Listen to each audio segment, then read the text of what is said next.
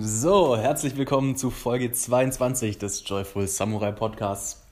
Heute mit Niklas Eller, zertifizierter High Performance Coach und zwar von Brandon Bouchard, der in dem Bereich definitiv einer der bekanntesten Coaches online ist. Ähm, hat mir sehr viel Spaß gemacht. Ich kenne Niklas jetzt schon seit ein paar Monaten. Wir sind zusammen in einem Mastermind und haben uns jetzt aber tatsächlich das erste Mal auch ähm, persönlich äh, länger und nicht einfach nur getaktet und übers Business unterhalten.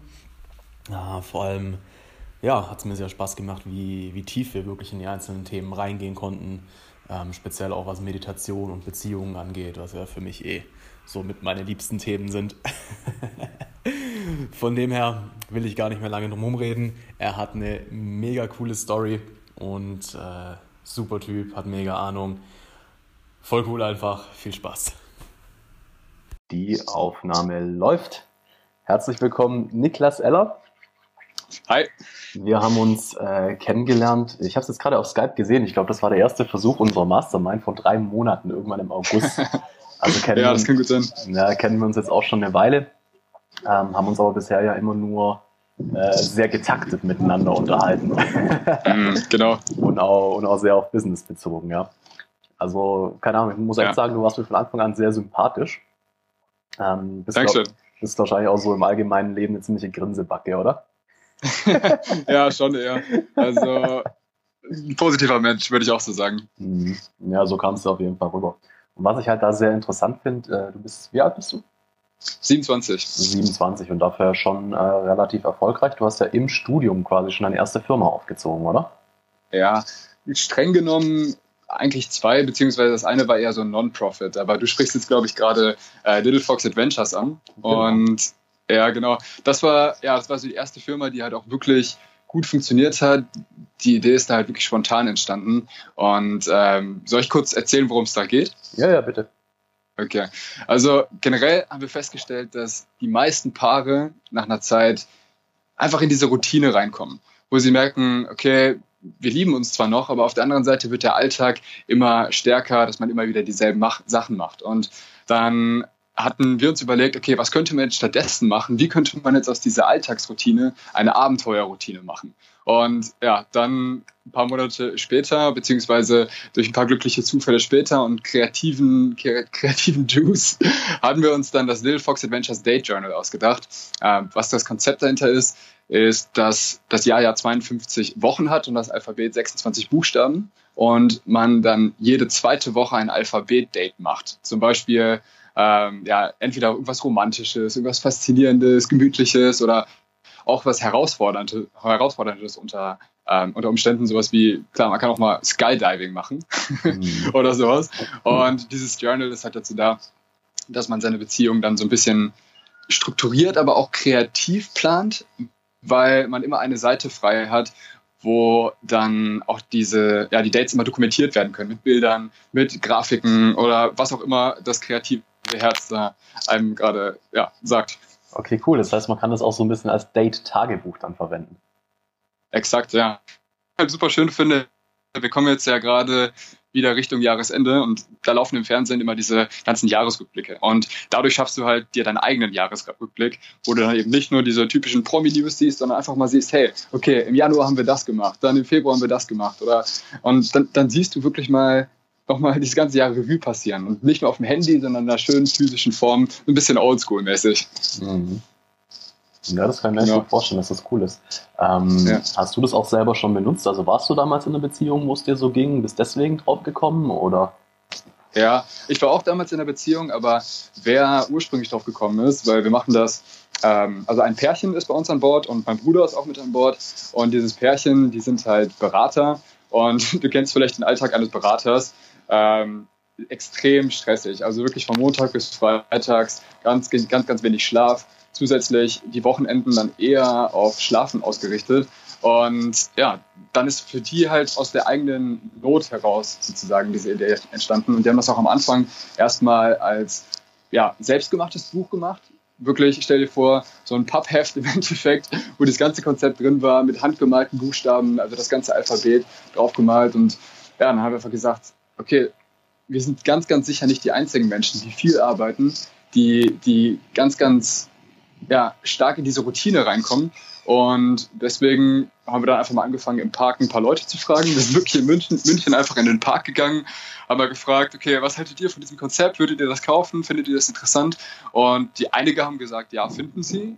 Und dann haben wir gesagt, cool, dann machen wir mal eine Kickstarter-Kampagne, schauen, ob das Ganze läuft. Und das hat dann auch so gut funktioniert, dass wir dann inter, unter einem Jahr schon sechsstellige Umsätze gemacht haben. Und ja, das einfach so ein ganz cooles Nebenbusiness war. Noch während des, das war noch, war das noch zum Bachelor oder zum Master?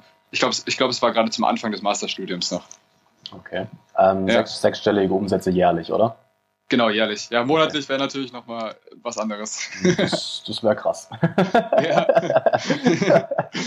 dann, dann, dann hätte ich dich gefragt, warum du bei uns in der Mastermind bist und dann überhaupt noch Coaching machen willst. das stimmt. Ja. Aber es ist ja auch, es ist ja auch nur ein Buch in dem Sinne. Ähm, und obwohl, inzwischen gab es sogar zwei Bücher. Wir haben jetzt auch das Family Journal für Familien und ähm, das heißt, wir skalieren das schon ein bisschen, aber generell ist es nach wie vor einfach nur so ein Herzensprojekt, was nebenher läuft und dann haben wir alle unsere eigenen Businesses und auch parallel. Hm, okay, sehr cool. Ja. Ähm, wie, wie, wie ist so die, die Gewinnspanne bei sowas?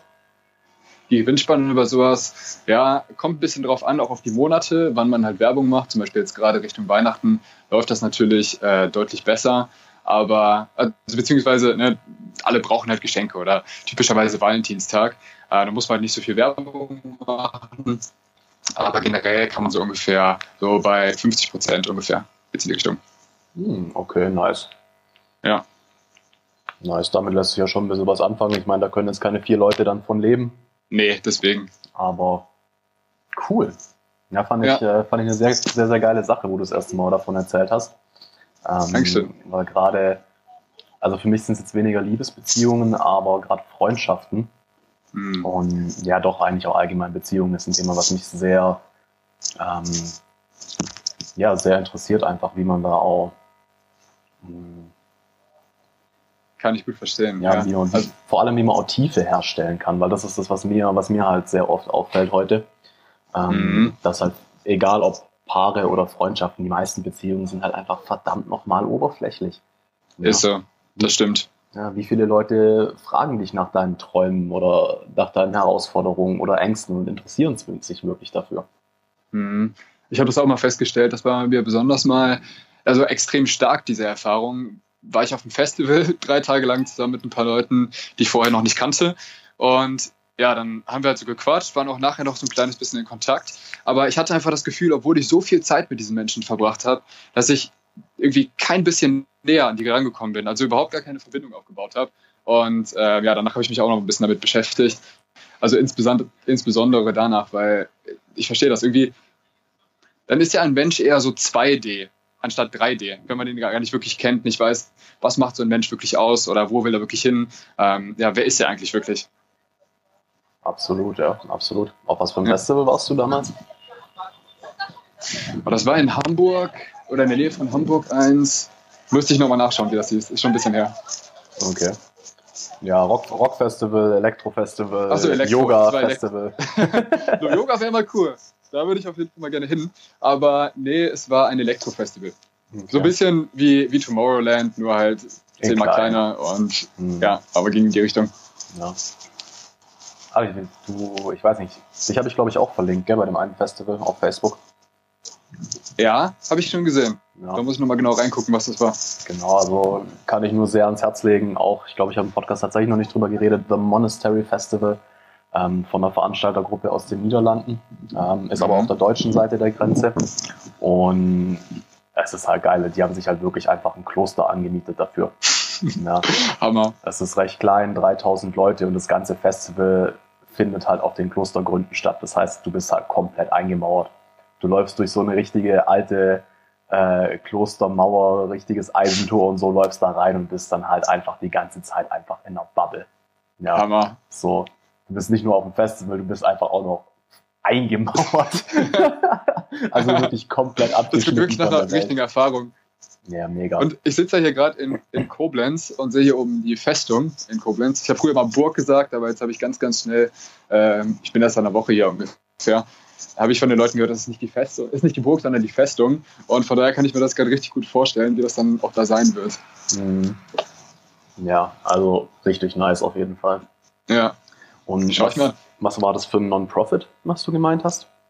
Das Non-Profit war, das nannte sich das Young Employee Network. Und die Idee dahinter ist, dass typischerweise in großen Firmen, ich habe damals bei Hewlett Packard und bei Hewlett Packard Enterprise gearbeitet. Ähm, Während deinem Studium?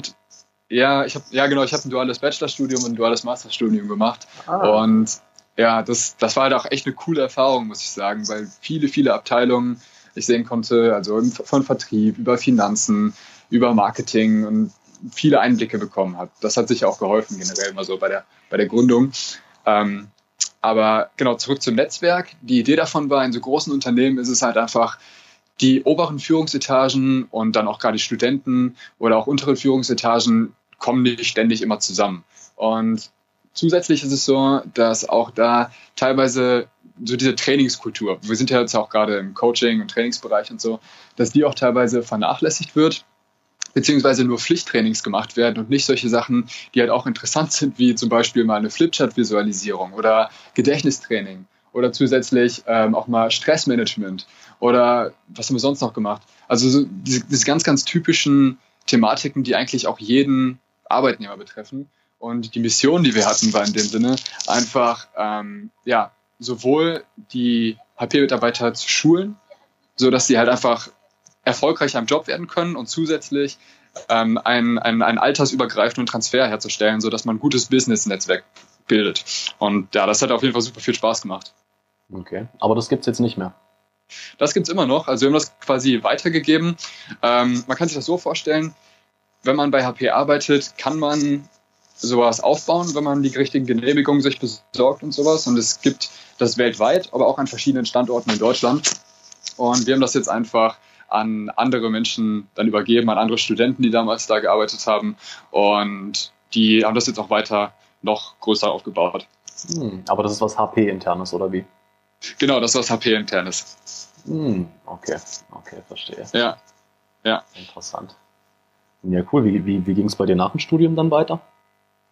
Nach dem Studium, ja, das nach dem Studium war erstmal ein bisschen entspannen angesagt, weil ich meine, duales Studium ist auf jeden Fall, also viele sagen immer so unglaublich anstrengend. Ja, ist es auch in Phasen, auf jeden Fall. Und ähm, auch in dem Studium habe ich für mich so den Grundstein für Persönlichkeitsentwicklung schon im Bachelor gelegt, weil ich halt eben auch überfordert war am Anfang. Und aber generell der einzige Hauptgrund ist, man hat ja nicht so viele, man hat ja nicht so viele Semesterferien. Man arbeitet halt entweder oder studiert und hat ansonsten wie ein Arbeitnehmer seine Arbeits-, äh, seine Urlaubstage im Jahr. Und das heißt, danach habe ich dann gesagt, hey, jetzt wird es Zeit, mal ein wenig Auszeit zu nehmen und habe erstmal sechs Monate Weltreise gemacht. und, sehr geil. Ja, auch, auch nicht so knapp. Als ich Leuten nur so den ähm, Reiseplan erzählt habe, haben die mal gesagt, hey, bist du verrückt? Wieso fliegst du so kreuz und quer? Und das hatte aber auch hier und da ähm, immer noch, also es hat, hat schon Grund. Und ja, ich bin dann, ich habe in Thailand angefangen, bin dann nach Australien, bin dann nach Kalifornien, danach Mexiko, Guatemala, Belize, in Kuba war ich noch, dann nochmal Mexiko, ähm, in England war ich auch noch und dann zu Hause irgendwann wieder. Okay. Na, so kreuz und quer ist das ja gar nicht. Ja, aber zumindest, man fängt erstmal in Thailand an, fliegt dann erstmal nach ähm, Australien und dann wieder rüber nach Amerika und dann wieder runter und dann nach England. Also war schon ein bisschen, zumindest, ich finde es cool, dass du offen bist und sagst, es ist nicht so verrückt, wie es sich anhört, äh, weil viele echt gesagt haben, so, hä, wieso bist du nicht mal irgendwo an einem Ort ein bisschen länger geblieben? Und deswegen. Ja, du, ich meine, letztendlich sind äh, einfach zwei unterschiedliche Erfahrungen. Ob du, ja, jetzt, äh, ob du jetzt einfach ganz viel Hopping machst oder dich wirklich mal wo einlebst. Ja. Das stimmt, das stimmt. Also, keine Ahnung, Thailand war ich jetzt zum Beispiel, wo ich reisen war, war ich auch nur zwei Wochen am Anfang. Mhm. Ähm, aber das war okay, das hat gereicht. Das war halt auch einfach dann ein, äh, ein Zwischenstopp. Ich finde Thailand mega geil. Ich war dann auch ein Jahr später nochmal da. Ähm, ja. Aber prinzipiell ähm, war es für mich da auch nicht die Zeit, in Thailand jetzt länger zu bleiben, weil es halt nichts ist, wo ich dann auch Work and Travel machen konnte, sondern es war ja. wirklich erkunden und ja, fast schon ein bisschen Urlaub machen, Party machen und so. ähm, Aber das Die Full Moon Party hast du wahrscheinlich auch mitgenommen, oder? Ja, klar. Sicher, sehr gut. was, was, äh, wann, wann war das bei dir? Welches Jahr? Das war jetzt 2000 und jetzt haben wir 18, das heißt müsste 16 gewesen sein. 16, ja. Ach, Alter, krass. 16, 17. Dann war ja. ich ja lang vor dir dort. ich war 2000, 2012 das erste Wann war es bei dir? Wow, okay. Ja gut, mhm. da warst du echt schon deutlich früher da. Ja, und damals ähm, war tatsächlich die Jungle Experience war echt noch geiler als die Full Moon Party. Ähm, Davon habe ich mal gehört. Ja. Ähm, ja, ist das, ist das nicht, aber das ist trotzdem da auch in der Nähe, ne? Oder kannst du mich noch mal kurz updaten? Vielleicht interessiert es ja die Hörer auch. Ja, ja, also ich habe mir von irgendwem sagen lassen, dass es die anscheinend nicht mehr gibt. Ähm, mhm. Ob das jetzt stimmt oder nicht, sei mal dahingestellt. Ähm, aber noch, damals war es so, dass die immer einen Tag vor der Full Moon Party war. Mhm. Und die war auf Kopanjang, aber halt im Dschungel. Und das ist, äh, ja, also wenn du auf Elektro-Szene stehst, dann kannst du dir halt wirklich vorstellen, verschiedene Lichtungen im Dschungel, äh, alles richtig schön psychedelisch hergerichtet für eine perfekte Electronic Experience. das klingt sehr, sehr cool. Ja, definitiv. Und dadurch, dass es halt auch eben nicht die Full Moon Party war, ähm, waren da halt dann auch eher, ähm, du hattest halt nicht die, die typischen Party-Touristen, die halt nur wegen der Full Moon Party kommen. Ja. ja. Du hattest halt eher die Reisenden, die auch ein bisschen erkunden, die sich ein bisschen umhören und so. Mhm. Ähm, ja, von dem her war da einfach entspanntere Stimmung, sag ich mal. Cool. Ja, ja ich habe jetzt auch im nächsten Jahr nochmal vor, ein bisschen zu reisen und eventuell halt auch wieder Thailand und kann ich ja auf jeden Fall mal nachschauen, ob es das da noch gibt. Auf der anderen Seite finde ich aber auch noch super spannend, dann mal nach Indien. Also mhm. je nachdem, mit wem man redet, man sagt ja auch, wie, wofür steht die Abkürzung nochmal Indien? Sowas wie äh, I don't want to do it again oder sowas in die Richtung. Ich krieg's gerade nicht genau zusammen. Was? Auf jeden Fall. Warte mal, ich müsste es jetzt gleich mal ausschreiben, aber ja, Indien so wie ein I oder sowas. I never in do it again. India. So, I never do it again. Weil viele Leute sagen, ähm, ja, das ist einfach so von der Kultur her so ein starker Unterschied oder auch von der Sauberkeit, von der Hygiene gefällt das den vielen Leuten nicht. Aber ich finde das Land halt extrem spannend, wenn man einfach mal diese Bilder sich anschaut, diese ganzen Farben oder auch diese spirituelle Szene. Ähm, auch sehr, sehr, sehr spannend. Ja, mega. Ja. Und ich denke, es kommt dann immer darauf an, warum gehst du dahin und mit was für einem Mindset. Also, keine Ahnung, zum, zum jetzt irgendwie Wellnessurlaub machen, würde ich halt auch nicht nach Indien gehen. So. Hm. Das stimmt. Captain Obvious. Aber ebenso die, die spirituelle Szene, vielleicht dort mal in Ashram gehen, Yoga lernen, Exakt, ja. solche Sachen. Ähm, da finde ich Indien schon mega spannend. Also ich möchte auch irgendwie in den nächsten Jahren äh, Yoga, Yoga-Lehrerausbildung zum Beispiel noch machen. Mhm. Ähm, ja.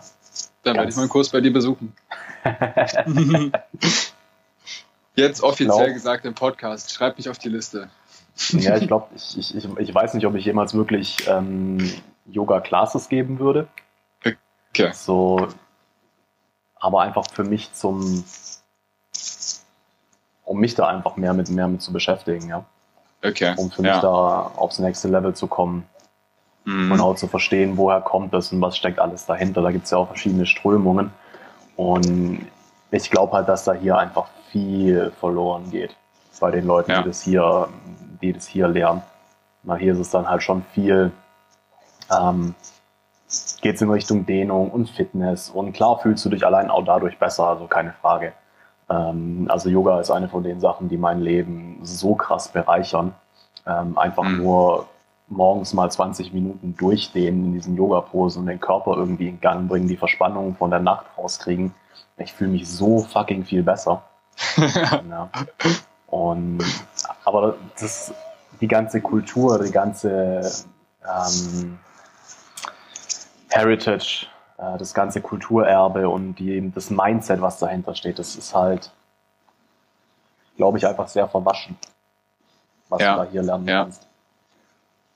Ja. Ich muss wirklich zugeben, mit, mit Yoga ich kenne mich da nicht im Detail aus, aber ich habe mich trotzdem schon mal mit ein paar Leuten darüber unterhalten und die haben exakt genau das gesagt, was du auch gerade wieder gibst. Dass halt Yoga, ne, so wie es jetzt gerade gelehrt wird in Deutschland, einfach nicht das Richtige ist. Und deswegen auch eine Frau, an die erinnere ich mich gerade, die war schon so um die 70 ungefähr und hat schon vor Jahrzehnten wirklich ihre Yoga-Ausbildung gemacht. Und sie hat auch gesagt, das ist so eine ganz andere Erfahrung und das, dieses Yoga, die Spiritualität dahinter, beziehungsweise diese ganze Lehre dahinter, ähm, wird gar nicht mehr transportiert. Von daher unterstütze ich vollkommen. Mega gut. Ja. Trotzdem, wie gesagt, auch so, wie es hier gelehrt wird. Also ohne Witz. Mein auch, Joe Rogan hat es mal gesagt, irgendein, irgendein Freund hat es zu ihm gesagt, Dude, go to yoga two times a week, it will change your life. Und er hat halt gesagt, er hat es gemacht so. Und das empfehle ich dir jetzt auch, hat er zu seinem Podcast gesagt, geh einfach zweimal die Woche zum Yoga, es wird dein Leben verändern. Ja. Und allein nur die Praxis, jetzt auch mal ohne das Spirituelle dahinter, es ist, es ist wirklich so, man. Du fühlst, de, dein Körper fühlt sich einfach ganz anders an. Ich habe es mir gerade, ich habe es mir gerade tatsächlich aufgeschrieben. Ich habe mein Buch rausgekramt und drauf geschrieben 20 Minuten Yoga. Sehr geil. Ja. Ähm, ja, wenn wir gerade eh schon beim Thema sind, dann werde ich, werde ich das auch in die Show Notes machen und dir nachher schicken. Ähm, mhm. Ich habe nämlich tatsächlich mit einem YouTube-Video angefangen, was sehr, sehr cool ist. Ähm, und die erklärte auch, wie sie die Sachen erklärt und so. Das ist eine Stretching-Routine ähm, mhm. hauptsächlich. Aber die sagt halt, also die, die leitet halt auch sehr, sehr geil an, so ein bisschen meditativ und jetzt fühl mal, was da ist und das könnte passieren und da können Emotionen hochkommen. Ähm, also das geht schon sehr in die Richtung, wie ich es mir dann auch vorstelle. Cool. Ja. Das klingt mega gut. Ähm, also das werde ich mir ganz, ganz sicher anschauen. Genau, und da, damals habe ich das einfach mir jeden Tag angeguckt und mitgemacht, ein halbes Jahr lang oder so. Ja. Ja, ja krass. Wie, wie kamst du dann jetzt von, sag ich mal, Hewlett Packard zu Beziehungsbuch äh, zu jetzt High Performance Coaching? Das ist ja das, ja. Wo, du dein, wo du dein Hauptgeld gerade mit verdienst dann, oder? Genau, richtig, ja. Ähm, die, die lange oder kurze Story? So wie sie es für dich richtig anfühlt. Spreche einfach mal. Okay. Ähm, wir können ja gleich nochmal in die Tiefe gehen. Also, wie ist das eigentlich passiert? Es war ein sehr, sehr glücklicher Zufall, muss ich sagen. Und zwar, ähm, ich habe oder mein Bruder, also High Performance jetzt speziell, warum High Performance? Und zwar, also ich habe mich zu dem Zeitpunkt wahrscheinlich schon so drei, drei Jahre oder so mit Persönlichkeitsentwicklung beschäftigt gehabt. Und okay, dann lass, dann, dann lass uns mal noch mal kurz äh, drei Jahre in die Vergangenheit gehen. ähm, warum hast du angefangen und vor allem mit was würde mich interessieren? Ja, okay. Also womit habe ich angefangen mit was? Der Auslöser dafür, dass ich angefangen habe, war wirklich das Studium, weil es, es gibt ja viele Leute, wenn ich mit denen quatsche, die sagen dann, hey, Abi super easy gewesen. Ähm, ich habe halt quasi einen Tag gelernt und dann habe ich meine vernünftige Note abgestaubt. So, bei mir war es halt bis zur 12. ungefähr so, dass ich halt nie gelernt habe und auch wenn die Lehrer dann irgendwie, ich habe im Unterricht auch teilweise gequatscht und dann haben die Lehrer mich gefragt, wie sieht's aus? Ähm, ja, Niklas, was ist die Antwort? Dann wusste ich die halt so. Deswegen, es hat einfach alles funktioniert. Aber mhm. als dann zum Abi ging, habe ich gemerkt, okay, ich weiß einfach gar nicht, wie man lernen kann. Und habe dann mich wirklich, ja, ungefähr die gefühlt 18-fache Zeit von anderen Leuten eingesperrt und dann halt für die Abi-Klausuren gelernt und habe dann dadurch so ein bisschen dieses Mindset bekommen, dass ich nicht lernen kann oder dass es halt unglaublich lange Zeit braucht. Und dann fing Bachelor an und du musst dir vorstellen, im dualen Studium war das dann direkt am Anfang wie, so, wie, wie, dass kamst, wie, kamst, wie kamst du denn auf die Idee, dass du, du, ich meine, du hast gute Noten geschrieben, ohne zu lernen und äh, hin dann ja. zu dem Switch, dass du mega lange brauchst, um zu lernen, so wie, wie, ja. wie kam das zustande? das war echt, weil wann dann war es plötzlich ernst. Vorher war es einfach so, ja, ich mache das halt, passt. Also ich lerne mal so ein bisschen, aber das, das funktioniert. Und dann wird halt dieser Druck aufgebaut, so, ey, Abi ist was richtig Schweres, da muss man richtig viel lernen, da muss man alles wissen, seit der Kindheit quasi, seitdem du in die Schule gegangen bist. Und dann wird das so hochgepusht, dass an der Angst vorgemacht wird, dass es halt was ist. Und bei mir ist dann halt, als jemand, der dann auch ja, trotzdem gute Leistung gerne abliefert, dann ist so, oh, okay, anscheinend, wenn jetzt alle sagen, das ist jetzt so viel schwerer, jetzt kann mich, muss ich eine andere Methode wählen. Und ja, dann war meine Methode halt wirklich viel, viel lernen, auch diese typischen, eigentlich nicht funktionierenden Lerntechniken verwenden, ganz, ganz viel wiederholen. Äh, dann irgendwann habe ich mich damit beschäftigt, auch was für andere Möglichkeiten kann man da nehmen, zum Beispiel sowas wie diese Lokli-Methode, falls du die kennst. Ähm, Und ja, aber das ich war halt Ich habe schon mal gehört, aber wenn wir jetzt schon dran, bin, äh, dran sind, dann tu sie doch mal ganz kurz zusammenfassen für mich und okay. die Zuhörer. Sehr gerne. Also die Loki-Lernmethode funktioniert im Endeffekt so, man hat bekannte Routen. Also stell jetzt einfach deine Wohnung vor und du würdest dann an bestimmten Orten in deiner Wohnung ähm, ja, Gegenstände oder Informationen ablegen. Ähm, oder nehmen wir jetzt einfach mal, lass mal kurz überlegen. Okay, ich habe ja, weil zum Wirtschaftsinformatik habe ich halt den Bachelor gemacht und im Master ähm, Strategic Sales Management und da geht es auch mal viel um strategische Sachen. Ich gebe jetzt einfach nur mal ein Beispiel. So, dann habe ich halt eine bekannte Umgebung genommen, sagen wir mal den Weg zur Uni und habe mir dann beispielsweise, um jetzt zu merken, hier geht es jetzt um strategische Sachen, habe ich mir irgendeine Eselsbrücke gebaut und das war dann in dem Fall ein Stehtisch. Dann habe ich mir vorgestellt, dass halt zum Beispiel an der Bushaltestelle irgendein Stehtisch steht und auf dem Stehtisch liegt dann eine Karte. So, dann ist das strategische Planung für mich gewesen. So in dem Sinne, dass man halt so ein bisschen diese riesigen Skripte ähm, verortet ähm, an bestimmten Stellen. Ich habe es jetzt zum Beispiel halt mal von, von ähm, ja, vom Studium gemacht, auch wenn es jetzt gerade noch ums Abi geht. Aber genau, das heißt, dass man ja, sowas macht. Gibt es auch noch andere Methodiken, ähm, dass man Sachen assoziiert, aber es geht zu tief. Ja, war das so ungefähr grob verständlich, wie man das meint?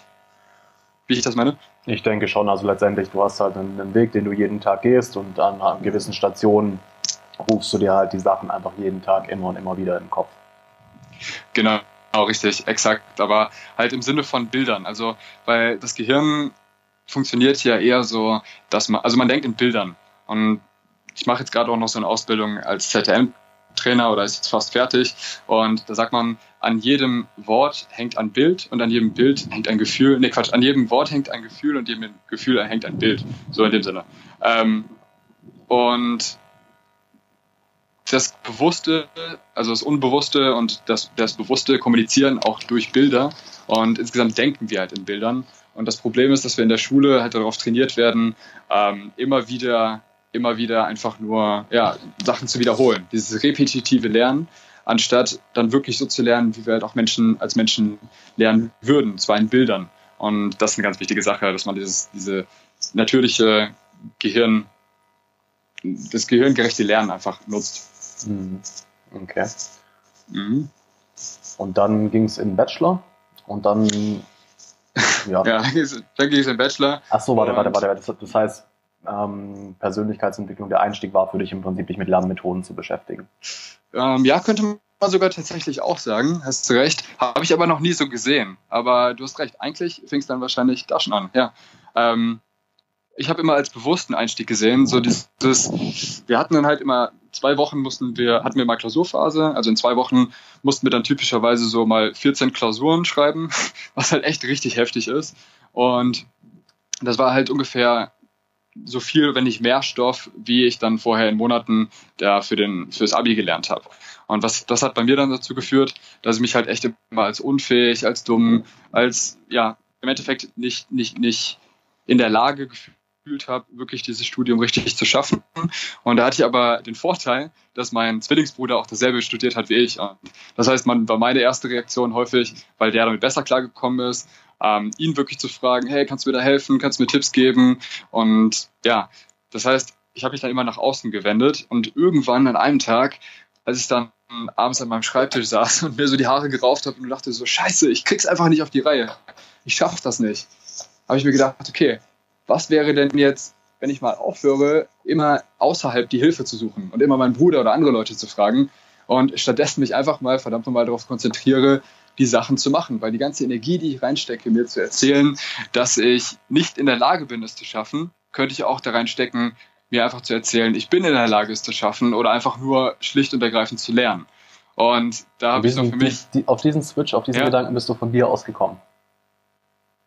Ja, ja. Okay, das, geil. Das war, ist mir so oft, ja, wirklich, das war für mich auch so ein bisschen, als hätte ich das Feuer da gerade damals erfunden, weil ich dachte so, okay.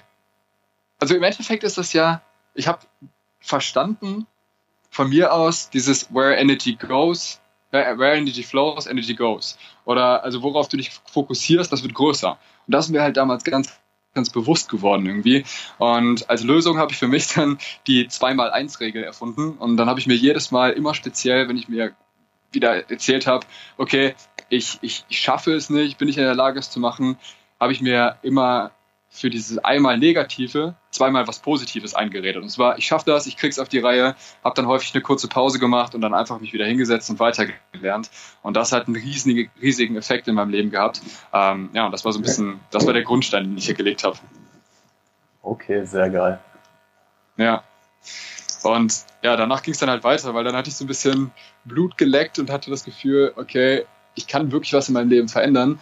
Ähm, das war auch so ein bisschen die Initialzündung dafür, dass wir dann später dieses Yen gegründet haben, dieses Unternehmensnetzwerk, weil wir gemerkt haben, okay, wenn man so ein paar neue Sachen lernt und oder einfach eine andere Perspektive aufs Leben hat, dann kann man unglaublich viel in seinem eigenen Leben bewirken. Und viele andere Menschen wissen das gar nicht. Von daher wäre es doch eigentlich mal ganz cool, auch für andere Menschen in irgendeiner Form diese, ja, diesen Schritt zu gehen, beziehungsweise die zu unterstützen, auf diesen Weg zu bringen. Ja, das war so ein bisschen die Initialzündung. Und ähm, um jetzt seine Frage aber mal wieder zu beantworten, wie bin ich auf High Performance gekommen? Da war YouTube der Auslöser, weil ich habe dann meinen heutigen Mentor Brandon Beshard da gesehen. Äh, der hat irgendwie ein Produktivitätstool vorgestellt, weil ich dann gerade danach gesucht habe, wie kann ich meinen Tag besser planen. Und da bin ich in irgendeinem Funnel gelandet. Da wusste ich noch gar nicht, dass es Online-Funnels gibt und dass man dann E-Mail-Serien kriegt. Beziehungsweise so bewusst war mir das noch gar nicht. Naja, auf jeden Fall habe ich mich dann irgendwo eingetragen dafür, dass ich dann so ein kostenloses Tool kriege und so. Und ein paar Wochen später kam dann halt irgendwie E-Mail, hey, es gibt jetzt auch diese High Performance Academy ähm, online. So, angemeldet und das war schon ein großes Investment. Ich habe das damals mit meinem Bruder zusammen gemacht. Ähm, wenn ich mich jetzt nicht falsch erinnere, ich glaube, das waren 2000 Dollar und auch zu dem Zeitpunkt schon. Ähm, und wir dachten uns so, ja, klingt ganz cool. Wir haben jetzt zwar gerade nicht so wirklich viel Zeit, aber die haben ja noch das um Umtauschrecht. Dann lass uns da einfach mal, äh, wir gucken jetzt mal rein und keine Ahnung, wenn es cool ist, behalten wir es. Wenn nicht, kann man es ja noch umtauschen. So, und dann hatten wir diesen Kurs gekauft und haben dann tatsächlich nicht so stark geschafft reinzuschauen, weil wir halt einfach gerade beide noch busy waren mit Projekten von der Uni und von der Arbeit und so. Und dann habe ich meinem Bruder gesagt, so, das war nämlich Tag 29. Ich so zu ihm, wir sind gerade da noch im Urlaub gefahren, beide zum gleichen Zeit in, in eine andere Richtung irgendwo hin. Und ähm, dann habe ich ihm so gesagt, hey, denkst du noch dran, dass du die Kündigung da einreichst? Weil, ja, wissen jetzt gar nicht, ob es gut ist. Der so, ja, ja, mache ich. Okay, ich am nächsten Tag frage dann, cool, hat's funktioniert? Und er so, verdammt, ich hab's vergessen. und wir dann so, gut, jetzt haben wir uns anscheinend committed, 2000 Euro oder 2000 Dollar. Ähm, und das Coole war aber auch, dass da noch Live-Tickets für ein Event in Los Angeles mit dabei waren. So, natürlich Ach, haben wir uns dann halt geil. reingekniet, ja, wir haben uns halt reingekniet und haben dann halt die ganzen Sachen umgesetzt, was auch wieder einen riesigen Effekt hatte, weil da geht's ja auch ums ganze Leben, um, um ganz, ganz viele wichtige Bereiche. Ähm, und naja, auf jeden Fall war dann noch ein Live-Ticket mit dabei und dann sind wir auch wirklich in die USA geflogen und waren bei einem Event, wo insgesamt glaube, so ungefähr 1300 Leute waren. Und da hatte ich das erste Mal in meinem Leben so richtig das Gefühl, angekommen zu sein. So richtig Menschen gefunden zu haben, die einfach auf demselben Level sind, weil ich vorher immer so das Gefühl hatte, ja, ich bin irgendwie ein bisschen anders, ich passe nicht so richtig rein und irgendwie, ja, da war es halt nicht so. Plötzlich, plötzlich habe ich mich dann irgendwie so ganz und gut gefühlt und habe gemerkt, okay, das ist halt wirklich das, was ich machen will. Ich will halt Leuten einfach mehr Zeit mit solchen Menschen verbringen und auf der anderen Seite auch zusätzlich anderen Menschen, andere Menschen unterstützen und genau solche Strategien beibringen, weil das dann einfach, ja, für mich selbst so einen großen Effekt gemacht hat. Und dann habe ich mich dafür diese Zertifizierung beworben oder angemeldet und hat funktioniert. Und dann habe ich es gemacht. Ja, also das ist auch so wichtig, dass man Menschen einfach hat, mit denen man sich austauschen kann. Ähm, ja, unglaublich. Die da in eine ähnliche Richtung schauen. Ich weiß noch ganz genau, wie das für mich damals war. Ähm, ich meine, ich bin ja auf dem Dorf aufgewachsen. So ja, kannst du ja. dir vorstellen, jemand, der auf dem Dorf sitzt und sich mit Persönlichkeitsentwicklung anfängt zu beschäftigen. so, mit 14. So, ja, da wird man plötzlich zum Alien. Genau, genau. und ich habe das dann tatsächlich echt ziemlich alleine immer verfolgt, habe versucht, hier und da mit den Leuten drüber zu reden, aber die haben es halt nie verstanden. Mhm. Ähm, bis ich dann wirklich damals äh, in Wien auf dem Workshop von Stefan war von Stefan und seinen Kollegen. Also der bei uns auch eine Mastermind ist, ja. Und er, er, war tatsächlich der Erste, mit dem ich mich dann auch mal regelmäßig über die ganzen Sachen austauschen konnte. Ja. ja. So, wie läuft es in den Beziehungen, wie können wir das besser machen, was, was, was können wir alles ausprobieren, um unseren Körper auf Vordermann zu bringen, Ernährungssachen, Business, so die komplette Palette. Ich hatte, er war wirklich der Erste, mit dem ich da einfach über die volle Bandbreite plötzlich reden konnte. Also wir haben damals, glaube ich, alle, alle paar Monate ein, zwei Stunden geskypt und uns einfach ausgetauscht. Also so Mini-Mastermind-mäßig. ja, mega cool. Also kann ich mir vorstellen, was das auch für einen riesen Effekt hatte. Also ich glaube, das ist auch, das ist auch eine der Sachen, die ich trotzdem noch am längsten unterschätzt hat, habe. Dieser Spruch, man ist dir, der, sag mal, der Durchschnitt der fünf Menschen, mit denen man am meisten Zeit, am meisten Zeit verbringt, dachte ich immer so, ja, ja, stimmt schon und ich verbringe eigentlich auch mit coolen Leuten Zeit. Ähm, aber als ich das mal wirklich ganz ehrlich in mein Leben integriert habe und dann auch die fünf Menschen ja deutlich mehr noch auf, auf, auf, auf meinem Pfad waren und auf dieser dieselben Einstellungen hatten und so. Also da hat sich auch nochmal vieles geändert. Haben mich da vor einem ungefähr dreiviertel Jahr habe ich eine, meine erste High-Performance-WG gegründet. und da war dann ein, auch ein Ex-Klient von mir mit dabei, den ich auch beim Reisen mal kennengelernt habe. Und ja, jetzt sind wir hier gerade in Koblenz in der zweiten High-Performance-WG. Ein sehr, sehr cooles Konzept, was ich nur jedem empfehlen kann. Mhm. Hast du eigentlich, äh, habt ihr die 100-Stunden-Woche mit dem Experiment mal weitergemacht, oder? ja, also wir haben sie tatsächlich mal durchgeführt, ähm, aber wir haben sie nie verfilmt und dann ja, öffentlich gemacht. Das, nee, haben wir nicht, das haben wir nicht vorher durchgezogen bis am Schluss.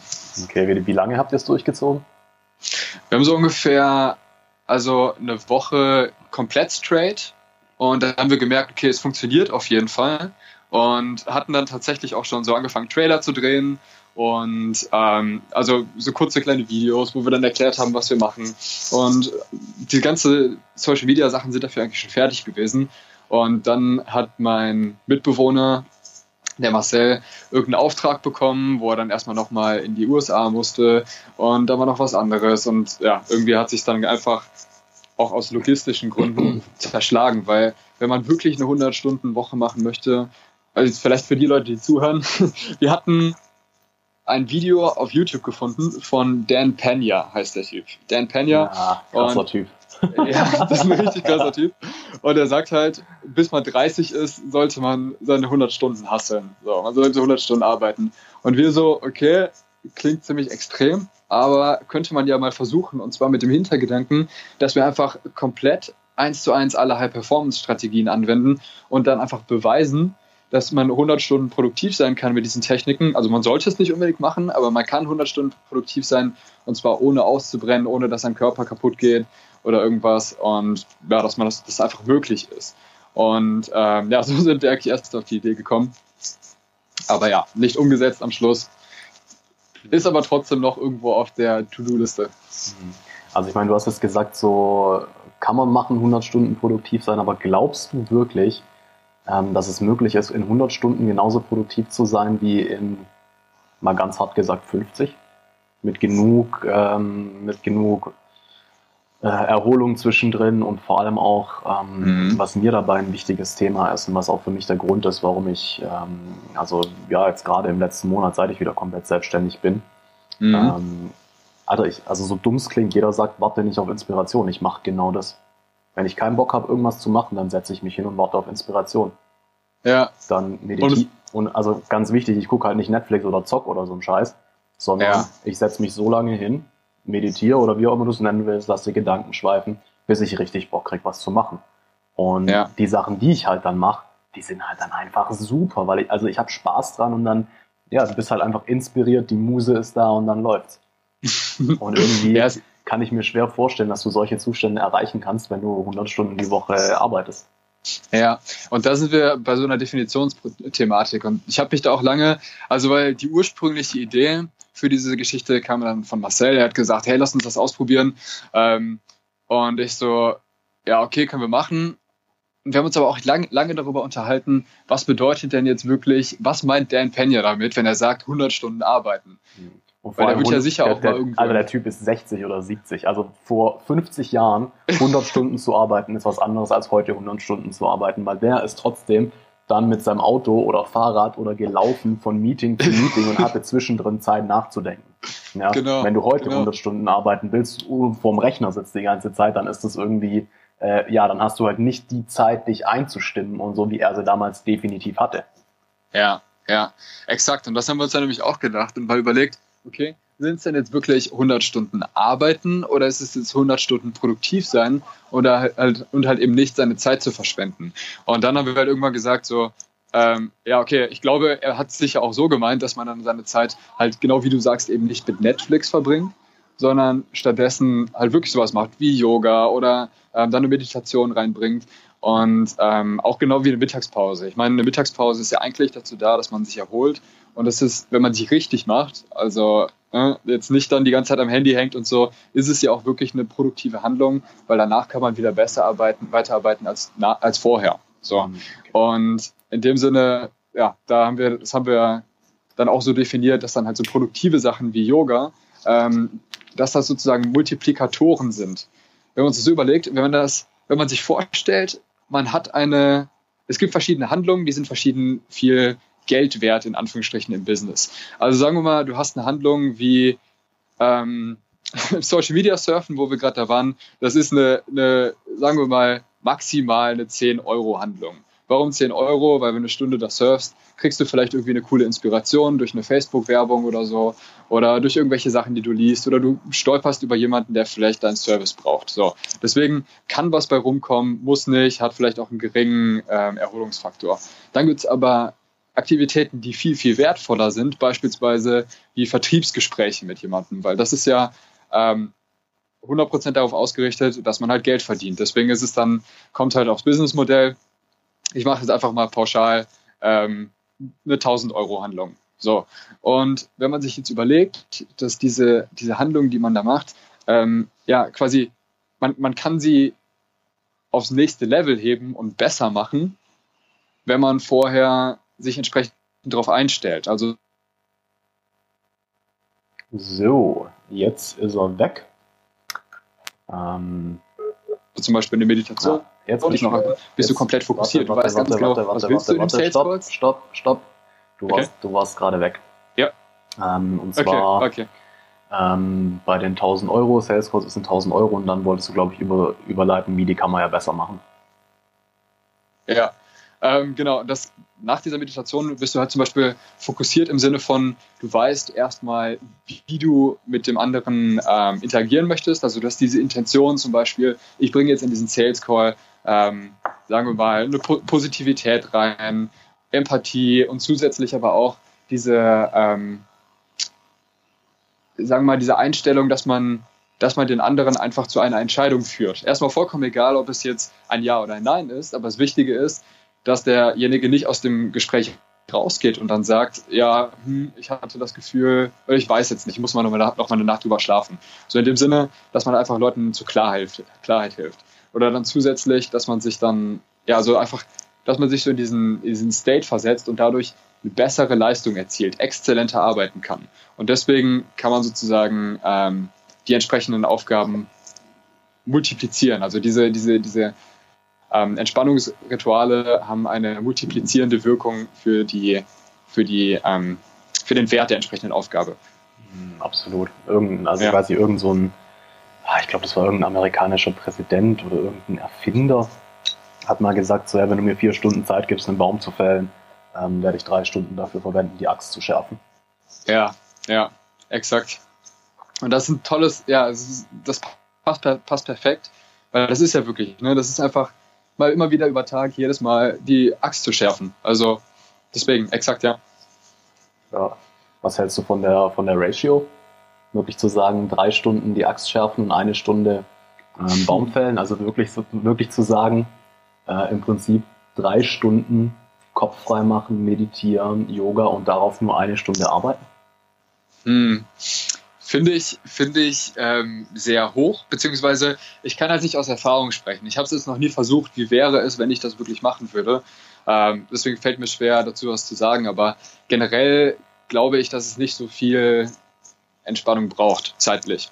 Also beispielsweise, ich mache immer eine ganz kurze Meditation oder eine ganz kurze Entspannungsübung, die braucht so drei, vier Minuten und ich habe das Gefühl, die reicht mir auch so in, zwischen den Pausen.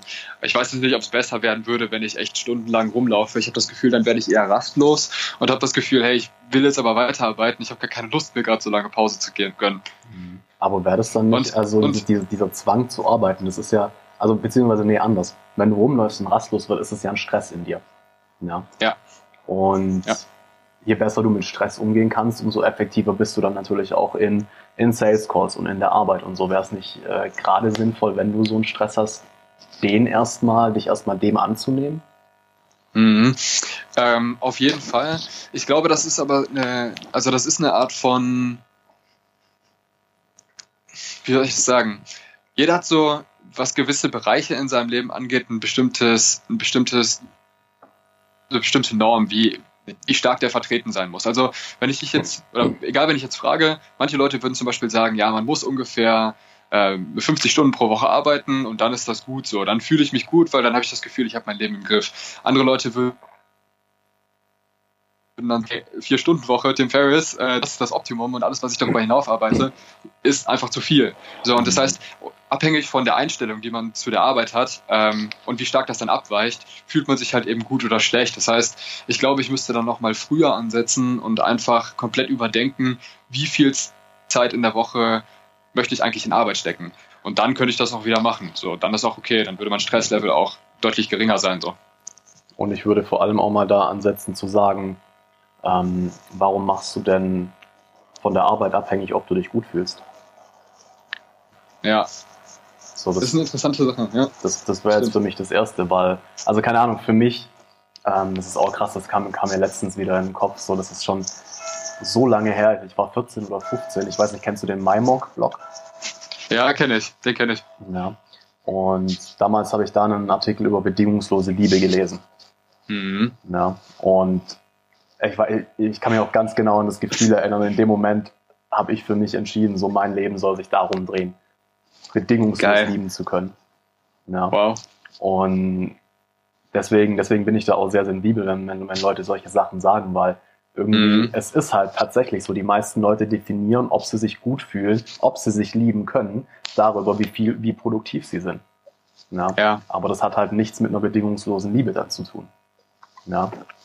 Und, da hast du recht. Da hast du recht. Ja, deswegen finde ich das immer sehr, sehr, äh, sehr spannend. Und ich meine, ich bin auch absolut nicht frei davon. Also diese, die Transition jetzt, wo ich den Monat gesagt habe, okay, ich mache das jetzt wirklich, ich tue, soweit es geht, nur Sachen machen, auf die ich richtig Bock habe. Das klappt auch nicht immer, ja.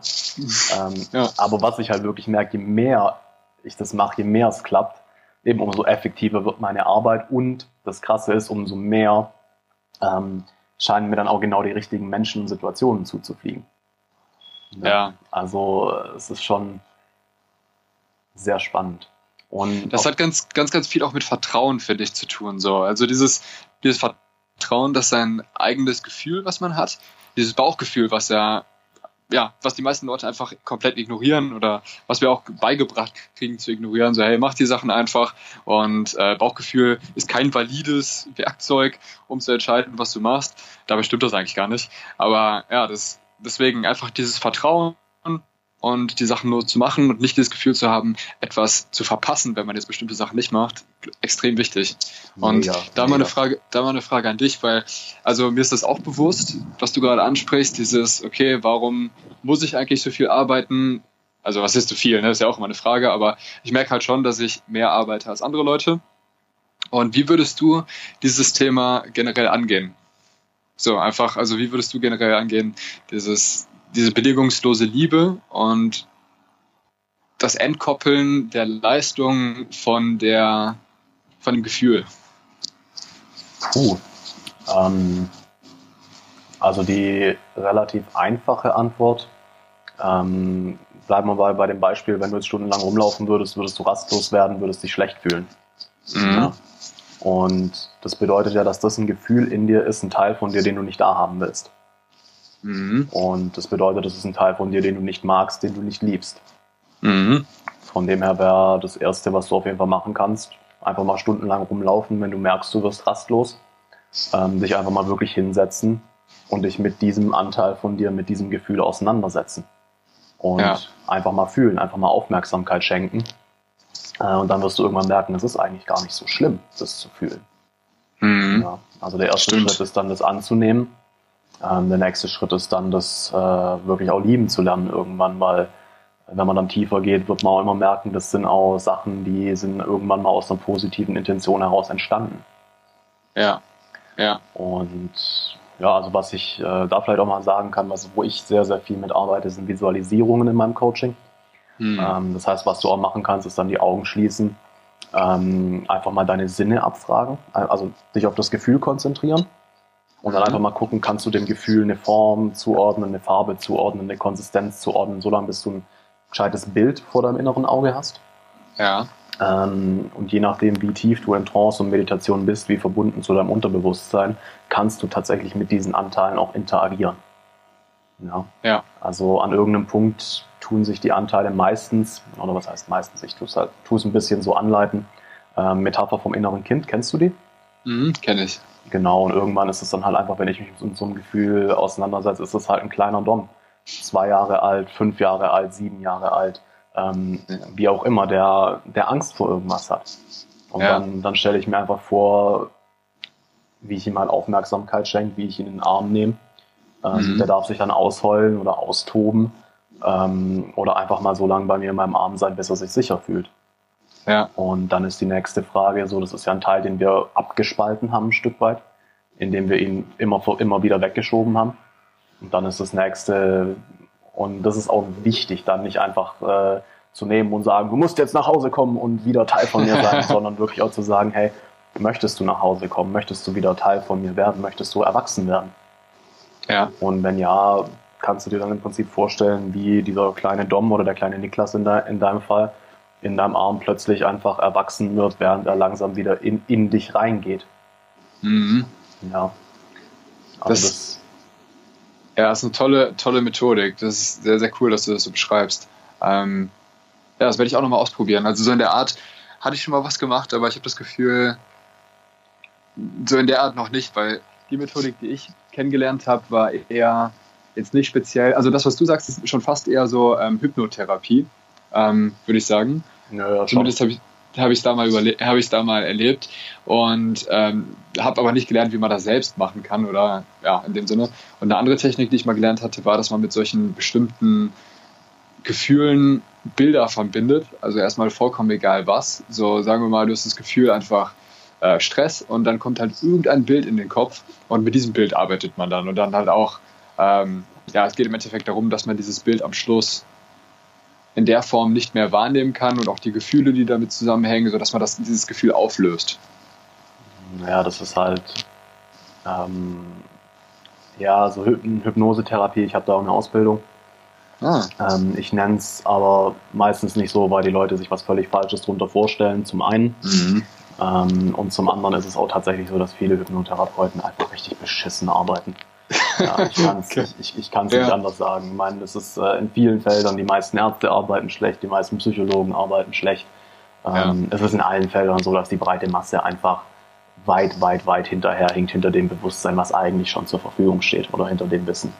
Mhm. Und da ist es halt einfach so, genauso wie wenn du jemanden hypnotisierst, damit er aufhört zum Rauchen. Ja, wenn jemand raucht, das hat einen Grund, dass der raucht. Ja. Ja. Der tut damit irgendein Gefühl, tust du davor, auch davor wegrennen, einfach, sagen wir mal so. Mhm. Und wenn du jetzt aber das Rauchen abgewöhnst, dann wird, wirst du irgendeine andere Möglichkeit finden müssen, dieses Gefühl zu unterdrücken. Um Genau. ein bisschen spezieller zu sein, die meisten Raucher, die aufhören zu rauchen, gerade durch solche, sage ich jetzt mal, unausgereiften Methoden, die fangen an zu fressen. Ja. Ja. Und das wäre jetzt ein Beispiel, wie sich sowas einfach schlecht auswirkt. Genauso wie du das jetzt beschreibst. Ähm, das ist, ähm, oh Gott, jetzt fällt mir der Name nicht mehr ein, wie man das, wie man das nennt. Irgendwas mit Sub. Äh, auf jeden Fall, wenn du dir so ein Bild vorstellst und es einfach nur so lange veränderst, bis es sich nicht mehr schlecht anfühlt oder bis du es auflösen kannst, dann ist es halt nichts anderes, als dass du dieses Gefühl noch tiefer wegpackst. Ja. Mhm. Du entfernst, Okay. du entfernst quasi so ein bisschen den Trigger, dadurch wird, wird dieses Gefühl weniger angetriggert, aber das ändert nichts daran, dass diese Energie immer noch in dir drin ist und du immer noch dagegen ankämpfen musst. Ja. Ja. Ob das jetzt so ist oder nicht, aber kann sogar sein, dass du noch, dass es dich noch viel mehr Energie dann kostet. Mhm. Ja. Interessant. Vielleicht auch weniger, da, da bin ich tatsächlich, da müsste, müsste, ich mal ähm, den Prozess auch mal für mich einfach mal durchgehen und genauer nachfühlen. Ja. Aber ja, und das ist, also das ist halt wirklich das, was ich bei vielen Hypnosetherapeuten einfach gar nicht mag. Dass es halt anstatt wieder zu dir und zu einem vollständigeren Selbst ist es einfach die Teile, die man nicht haben will, noch weiter wegschieben. Mhm. Ja, sich, ja. sich noch mehr davon disconnecten. Ja, stimmt. Das, ist, das geht ja dann auch komplett gegen dieses Thema, was du vorhin gesagt hast, mit der Selbstliebe und der Selbstakzeptanz, weil, ja, im Endeffekt geht es ja dann nur darum, genau diese Teile eben nicht zu akzeptieren, aber halt so wegzusperren, dass man sie auch dann irgendwie nicht mehr findet, gefühlt so. Mhm. Ganz genau, ja. ja. So sieht's aus. Und was ich dich jetzt bezüglich Meditation auch noch zu dem Thema kurz fragen wollte, hast du auch mal länger meditiert regelmäßig oder hast du wirklich nur diese kurzen Entspannungsübungen gemacht? Nee, auch mal länger. Also ich muss selbst sagen, also schon auch über Wochen und Monate hinweg mal ähm, verschiedene Zeiten. Also ich habe mich immer so zwischen 5 und 20 Minuten bewegt, obwohl ich sagen muss, ähm, ja, dass so 10 Minuten für mich eigentlich immer das Optimum war. Okay. Ja. Also was ich dir da wirklich sagen kann, ähm, ich habe an dem Punkt, ähm, Meditation wurde für mich an dem Punkt leicht, wo ich mal über einen, hm, hm, ja, ich kann dir nicht genau sagen, ab welchem Punkt es angefangen hat, aber ich habe mhm. irgendwann zwei Meditationen morgens gemacht, zweimal 20 Minuten. Ach, krass, ja. Und das auch hintereinander. Das waren zwei verschiedene. Äh, einmal eine Visualisierungsübung, äh, die Six Face Meditation. Ah, die kenne ich von Vishen Lakiani. Genau, ja. richtig, richtig geiler Shit, wenn es cool. dir, wenn's dir darum geht, ähm, produktiv zu sein und gleichzeitig aber eben auch glücklich. Also ich glaube, eins der besten High-Performance-Tools, die es aktuell gibt, von dem, was ich kenne. Ja. Ähm, ich finde die auch Hammer, weil die halt so viel abdeckt. Ne? Die, die deckt die genau. ganze Dankbarkeit ab und alles mögliche. Also ist cool, sehr, sehr cool. Voll, absolut. Und das nächste, was ich dann gemacht habe, war TM, transzendentale Meditation. Mhm. Ähm, also Reihenfolge war unterschiedlich, je nachdem, wie sich angefühlt hat. Ähm, transzendentale Meditation bedeutet, du wiederholst einfach ein Mantra, was keinen Sinn hat. Ja, also der, der, der, der Witz ist, also da hat sich ein ganzer Kult drum gebildet. Ähm, ich war hier auf so einem Einführungsvortrag und dann hat er halt am Ende seine 1500 Euro äh, Seminar verkaufen wollen, wo er eins dann richtig beibringt und einem das mhm. Mantra sagt, was zu einem passt, weil das ist ja ähm, geheim und wird nur von Meister zu Meister weitergegeben und hat, und hat muss, muss, muss man genau nach der Person ausrichten, nach bestimmten Sachen und ähm, ja, ein bisschen, ein bisschen googeln, äh, findest du schnell raus, dass der einzige Faktor, ähm, nachdem das bemessen wird, dein Alter ist. okay. und das heißt, diese Listen findest du halt auch online, für mein Alter passend bei Jema. Mhm. Ähm, und dann ist es einfach, dass du quasi in deinem Kopf immer wieder sagst, jema, jema, jema, jema, jema, jema, jema und deine Gedanken übertönst. Ach, verrückt. Und dann, ja, das ist interessant. Und dann tust du dich auf den kleinen Zwischenraum zwischen den Worten konzentrieren, aber während du das machst. Und dann wird automatisch der Zwischenraum stärker, äh, länger und länger und länger. Und für mich fühlt sich das an wie ein Kurzschluss, den mein Hirn da ein bisschen verursacht, weil mein Hirn hat bei jemand nichts zum Assoziieren. Und das ist, ja. das ist immer wie so ein also mittlerweile nicht mehr. Früher hat es sich immer wie so ein kleiner Stromschlag angefühlt, der durch meinen Kopf geht. und dann war kurz Stille. Und dann mhm. direkt bevor die Gedanken wieder anfingen, wieder jemand. Und dann Spannend. merkst, dann verschwindet das Mantra quasi irgendwann und du hast eine echte Stille. Und in dieser Stille wirst du irgendwann merken, aber ganz leise, irgendwo hinten, links hinten in meinem Kopf ist noch was. Und dann tust du einfach links hinten in deinem Kopf quasi an der Stelle, wo die Gedanken sind, wieder dieses, die Jema-Übung machen oder diese Mantra-Übung. Mhm. Ja, bis es dann auch da wieder still ist. Und dann wirst du merken, oh, vielleicht da so, so, so unten, am, wo mein Hirn anfängt, da, da kommen noch ein paar Gedanken. Und dann machst du es dann nochmal. Und es ist die einfachste Übung tatsächlich, die ich bisher kennengelernt habe, um wirklich absolute, ähm, absolute Stille und auch eine gewisse Auflösung deiner Identität zu verursachen. Genial. Ja. Kannst du das gerne auch mal? Also ich würde mich super, es würde mich super interessieren. Ähm, obwohl ich google einfach mal wahrscheinlich, so müsstest du extra nochmal äh, diese Listen raussuchen. Ich wollte dich gerade fragen, ob du das auch mal in die Show Notes reinpacken kannst, weil ich würde das super gerne mal ausprobieren. Äh, ja, kann ich machen. Ich google da gerne mal selbst, aber kein Stress, ne? Also deswegen. Ja, nee, also es wird ja mit Sicherheit den einen oder anderen Zuhörer auch interessieren. Wobei es okay. letztendlich wirklich egal ist. Es muss irgendein Wort sein, was für dich keinen Sinn ergibt. Ja. Okay. Irgendwas, wo, okay. dein, wo dein Kopf keine ähm, keine Assoziation zu hat und es muss sich natürlich für dich gut anfühlen. Also jetzt vielleicht nicht gerade Krebsnach. okay. Verdammt, das hatte ich aber gerade im Kopf und wollte es unbedingt nehmen. Es fühlt sich super an. Ja, wenn es sich für dich super anfühlt, dann nimm's. Oder vielleicht gehe ich jetzt einfach nochmal auf das Seminar bei dem, bei dem nächstgelegenen Guru und ähm, ja, lass mir dann genau das bezahlst, Paket verkaufen, was genau, dir auch bezahlst 1000, 1500 Euro dafür, dass du, dass er dir ein Bob sagt, was nach dem Alter am besten ist. genau. Geil. Ja, machen wir ja. so. Und auf jeden Fall habe ich da halt einfach nochmal ganz, ganz andere Level von Ruhe und Bewusstsein erlebt, gerade auch durch die, die Kombination und durch die insgesamt ja dann 40 Minuten jeden Tag. Mhm. Ähm, ja, so dass ich mittlerweile, ja, das hat ungefähr ein halbes Jahr gedauert und mittlerweile mache ich auch weniger. Also es ist selten, dass ich das Gefühl habe, ich möchte länger als 20 Minuten meditieren mittlerweile. Mhm. Ähm, weil ich aber auch durch die Übung natürlich, ja, also ich meine, ich habe angefangen zu meditieren, wo ich 16 war und habe die verschiedensten Sachen ausprobiert. Ähm, ja. komme ich natürlich so auch cool. sehr, sehr schnell in krasse Zustände. Aber was es wirklich rumgerissen hat für mich war 2016, 17, wo ich einfach da nochmal durchgepowert habe und wirklich diese zweimal 20 Minuten jeden Morgen gemacht habe. Boah, ist echt lange. Das ist echt lange. Aber ja, ich meine, wenn es was bringt, so in dem Sinne, also ja, einfach also mal ausprobieren. Voll. Also ich kann es dir nur empfehlen, auch mal längere Sachen auszuprobieren, eben 40 ja. Minuten bis auch mal eine Stunde. Da kommen nochmal ganz andere, andere Sachen hoch und du kommst, wenn du die Herausforderung dann nimmst, die dann kommen, seien es Gefühle oder Gedanken, ähm, kommst du nochmal in ganz, ganz andere Stille und Ruhe rein. Mhm. Ja, was ich auch nochmal machen wollte, das, was wahrscheinlich auch ein super ähm, Kick-Off für sowas ist, ist ein Meditationsretreat machen. So ein, kennst du ja wahrscheinlich auch, dieses 10-Tage-Retreats, äh, Vipassana und das einfach mal machen, weil da macht man ja nichts anderes außer nur meditieren. Mhm. Und dann ist ja quasi 40 Minuten am Tag. Ich glaube, ich meine sogar, die sagen auch, man sollte danach immer noch eine Stunde am Tag meditieren. Also deswegen, das würde sich natürlich perfekt ergänzen. Mhm, absolut, ja. Ähm, kannst auch mal mit Stefan reden, der war schon auf so einem Retreat.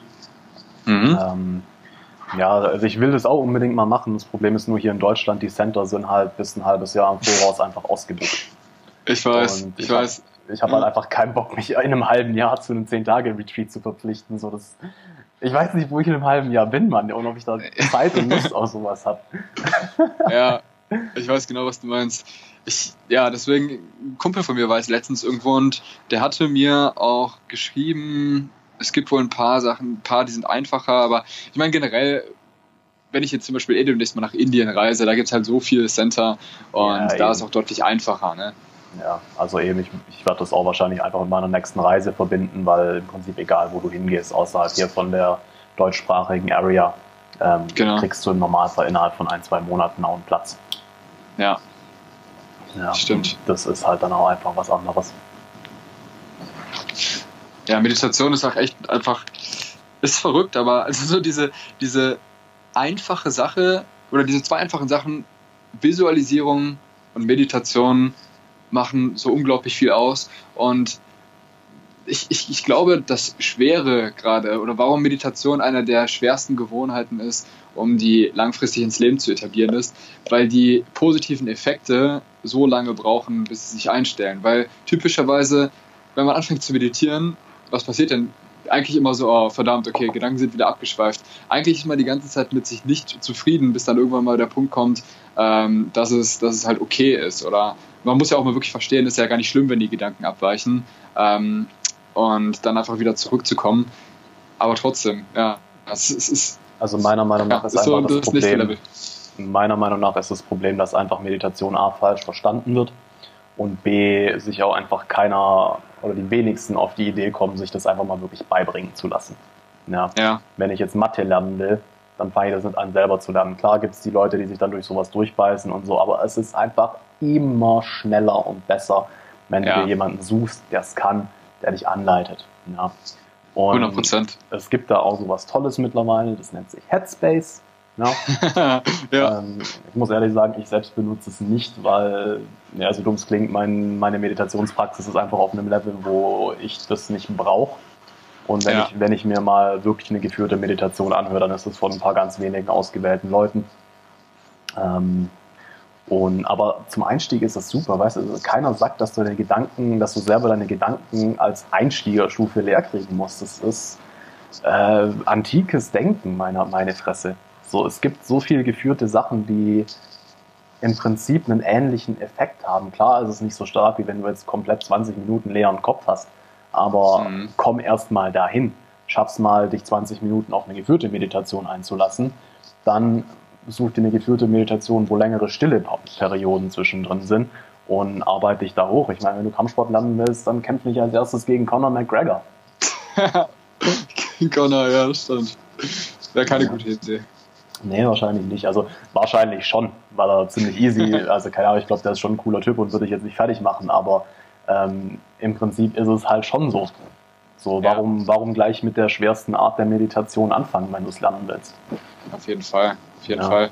Als ich das erste Mal mich mal ein bisschen mit beschäftigt habe, äh, da habe ich da direkt eine Family Challenge draus gemacht. Ich weiß halt, mein Vater ist halt auch immer busy und äh, ist dann auch der Arbeit immer wieder gestresst. Und ich habe halt gemerkt, diese ganzen Themen Meditation sind halt extrem gut, genau gegen Stress und so. Da habe ich halt das einfach mal so gepitcht, die ganzen Benefits gesagt, im Sinne von, okay, wenn ihr jetzt innerhalb von 10 Minuten am Tag den und den und den und den und den Vorteil kriegen könntet, würdet ihr dann 10 Minuten eurer Zeit für 30 Tage lang mir schenken? Und die so, ja, will wir machen. Und dann haben wir halt echt als Family so eine Meditations-Challenge gemacht, wo ich dann verschiedene Meditationsroutinen äh, rausgesucht habe. Äh, eine war zum Beispiel so eine G-Meditation mal gemacht, ähm, auch zu verschiedenen Tageszeiten, so morgens, mittags, abends. Ähm, ich glaube, die erste Woche war morgens, dann die zweite Woche war mittags, dritte Woche war abends und dann die vierte Woche war, äh, man konnte sich aussuchen, wo man dann wirklich, wo man dann halt das machen möchte. Mhm. An welchem Zeitpunkt. Und dann halt äh, so eine Gehmeditation, mal eine äh, geführte Meditation, mal eine alleine und so. Es war halt ganz witzig so. Okay, und, sehr geil. Ja, also leider der Effekt war, fanden alle super, aber trotzdem standen dann auch noch ein paar Reisen dazwischen an. Und ähm, das heißt, ich glaube, also zwei von vier haben die 30 Tage geschafft, aber trotzdem ist es noch nicht zu einer Routine danach geworden, wo jetzt alle gesagt haben, hey, okay, ne, ziehen wir jetzt durch bis ans Ende unseres Lebens. So, aber ja, bei mir ist es ja trotzdem auch noch ähm, täglicher Bestandteil. Aber halt kürzer.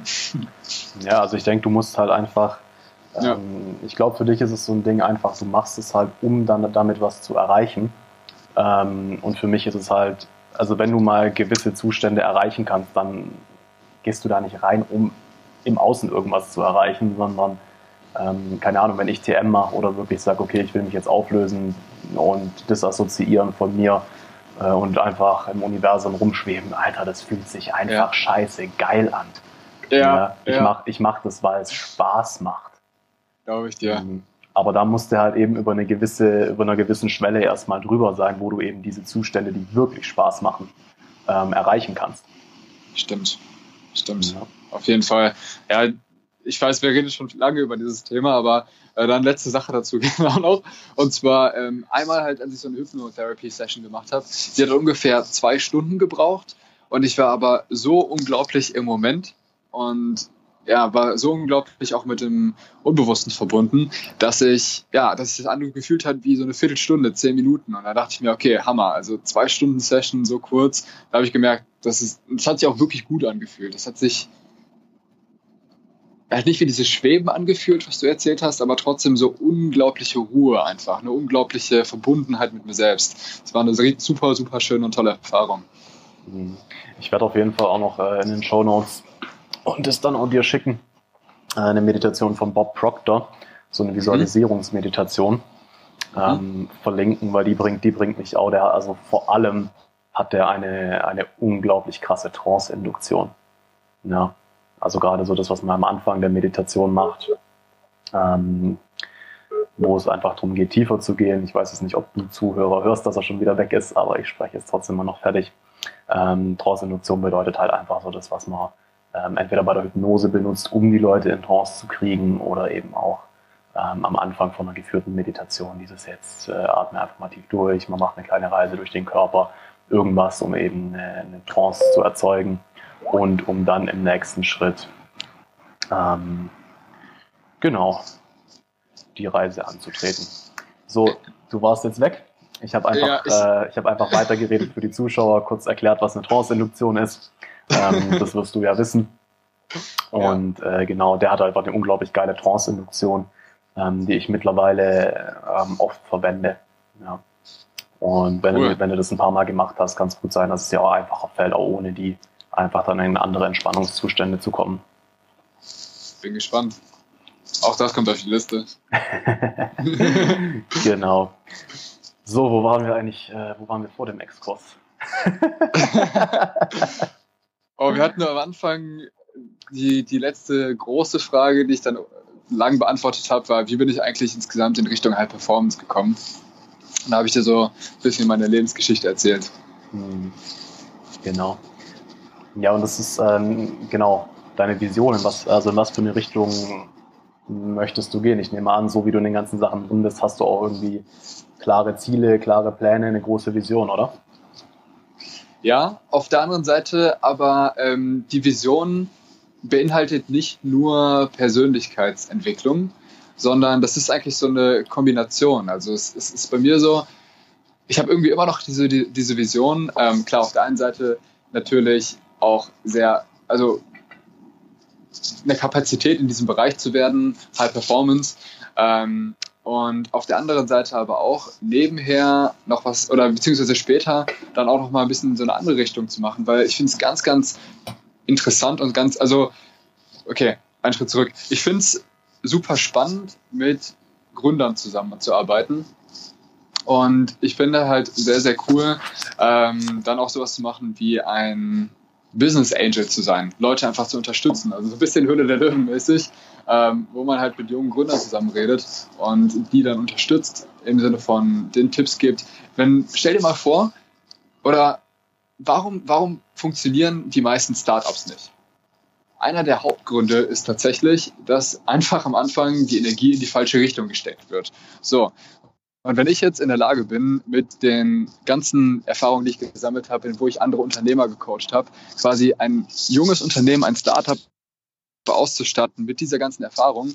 Ähm, auf der einen Seite, wenn ich diese ganzen High-Performance-Arbeitsmethodiken einführe und auf der anderen Seite ähm, ja auch einfach Connections herstelle zu anderen Leuten, weil ich das einfach super gerne mache, dass man denn das Netzwerk liefert und zusätzlich ja auch einfach noch diese ganze Business-Erfahrung in Anführungsstrichen als Advisor weitergibt, als, als Ratgeber weitergibt. Ich stelle mir vor, dass es super viel Spaß machen kann. So, und das ist halt auch noch mit auf der Agenda. Okay, das klingt sehr, sehr geil auf jeden Fall. Ja. Ähm, was für Bereiche interessieren dich da speziell? Insbesondere, also es gibt ja verschiedene, also Persön also sagen wir grob der Bereich Persönlichkeitsentwicklung. Da gibt es ja immer viele Sachen wie irgendwelche Journals oder sagen wir mal, du kennst sie Jessie, die hat ja jetzt auch sowas gemacht wie ähm, diese Next Level Talk App. Sowas ist interessant und da kommen wir eigentlich auch schon in den zweiten Bereich, also Technik. Also ich meine, ich habe jetzt auch fünf Jahre in einem Technikunternehmen gearbeitet, bin selbst auch einfach fasziniert von, von Innovationen und das heißt, irgendwelche Sachen im Bereich Technik finde ich auch noch super spannend. Okay, cool. Wie kommst du dahin? Ja. Also was ist, ähm, wo siehst du wirklich deine Haupttätigkeit dann in, sagen wir mal, fünf Jahren? Mhm. Meiner Meinung nach ist es heutzutage unmöglich, ähm, so fünf Jahrespläne, zehn Jahrespläne zu machen. Wir haben vorhin darüber geredet, dass du gesagt hast, hey, ich weiß nicht mal, wo ich in sechs Monaten bin. Ich habe keine Lust, mich da schon für Vipassana, äh, Vipassana einzutragen. Und weil halt im Moment so unglaublich viel passiert, ähm, kann ich dir ganz ehrlich sagen, ich habe keinen klaren Fünfjahresplan. Ich habe Ideen, Visionen, ich habe Sachen, die fühlen sich gut an, zu denen würde ich gerne, da würde ich gerne irgendwann hin. Aber ob das jetzt in fünf Jahren ist oder ob ich dann was anderes sage, mache, kann ich nicht wirklich sagen, weil wenn man sich mal anschaut, was in diesem Jahr alles passiert ist, egal auch welche neuen Tools auf den Markt kommen, welche neuen Sachen entdeckt werden und so, ähm, ich finde, es ist viel zu volatil, die Zukunft, um diese Pläne zu machen. Das ist eine Denkweise, die kommt halt von unseren Eltern oder von, von deren Eltern, von unseren Großeltern in dem Sinne. Und ähm, heute ist die gar nicht mehr richtig passend. Voll. Damals musste man noch wirklich fünf Jahre arbeiten, um sein Ziel zu erreichen. ja, ja ist wirklich so. Hey, und heute, heute kann, kann das alles einfach viel schneller gehen über Nacht. Irgendwie man, also ich meine, das war auch schon damals so, wenn man einfach mal die richtigen Leute kennenlernt und sowas, ja. kann das plötzlich sein, dass man einen riesigen Schritt nach vorne macht. Ähm, ich habe es letztens auch noch mal, weil ich jetzt, ich bin jetzt ähm, quasi Persönlichkeitsentwicklungs- oder High-Performance-Advisor auch für ein Startup, wo acht Leute mit dabei sind und der Vorstand dabei zum Beispiel hat auch richtig, richtig ähm, interessante Connections und hat sowas gesagt, Herr Niklas, äh, da werden demnächst eine ganze Reihe von Leuten angebunden an mein bestehendes Unternehmen. High Performance ist cool. Ähm, lass mal überlegen, vielleicht können wir das irgendwie kombinieren. So, angenommen, das Ganze zündet jetzt und das funktioniert. Hm? Kann mhm. halt sein, dass dann einfach direkt mal ein riesiger Boost kommt im Vergleich zu, wenn ich jetzt mein eigenes Business, wie man es halt typischerweise macht, mit, mit so einem Online-Business aufbaue. Also man kann es halt einfach wirklich nicht sagen. Es ist komplett, ähm, ja. Glück beziehungsweise Situation noch. Ne? Ja, definitiv. Die Frage, die ich dir da jetzt stellen würde, ähm, siehst du dich mehr im 1 zu 1 Coaching, dass du Telefonate führst oder siehst du dich eher Workshops wirklich geben oder wirklich in Startups eben so als Advisor für mehrere Leute fungieren? Mhm. Ähm, so als Vertrauensperson ja wahrscheinlich dann auch so ein bisschen. Mhm. Ähm, was ist da das, was dir am meisten Spaß macht? Also aktuell macht mir auf jeden Fall am meisten die 1 zu 1 Arbeit Spaß, weil ich das Gefühl habe, da kann ich am meisten bewirken. Und deswegen aber langfristig trotzdem stärker in dem Bereich so Speaking, Workshops geben, weil man da einfach äh, mehr Leute erreicht. Das Problem bei One-on-One -on -One ist halt wirklich, du hast halt einen größeren Impact, also auf die einzelne Person. Du kannst viel, viel besser darauf eingehen. Auf der anderen Seite ist es halt aber auch nur eine Person. Und wenn man dann mal ein bisschen mehr bewegen will, ähm, dann kann man halt nicht bei 1 oder 1 zu 1 bleiben. Mhm. Willst du mehr bewegen? Ja. okay. Was würdest du gerne bewegen in der Welt? Ich würde sagen, dieses eigentlich, eigentlich, wenn ich zurückgehe, wieder da kommen gerade zwei Sachen zusammen. Auf der einen Seite habe ich halt immer noch so ein bisschen diese Mission, die ich damals für mich gepackt habe, und zwar halt Leuten zu erzählen und Leuten bewusst zu machen, dass man Sachen in seinem Leben ändern kann, dass man halt sein Leben selbst in die Hand nehmen kann.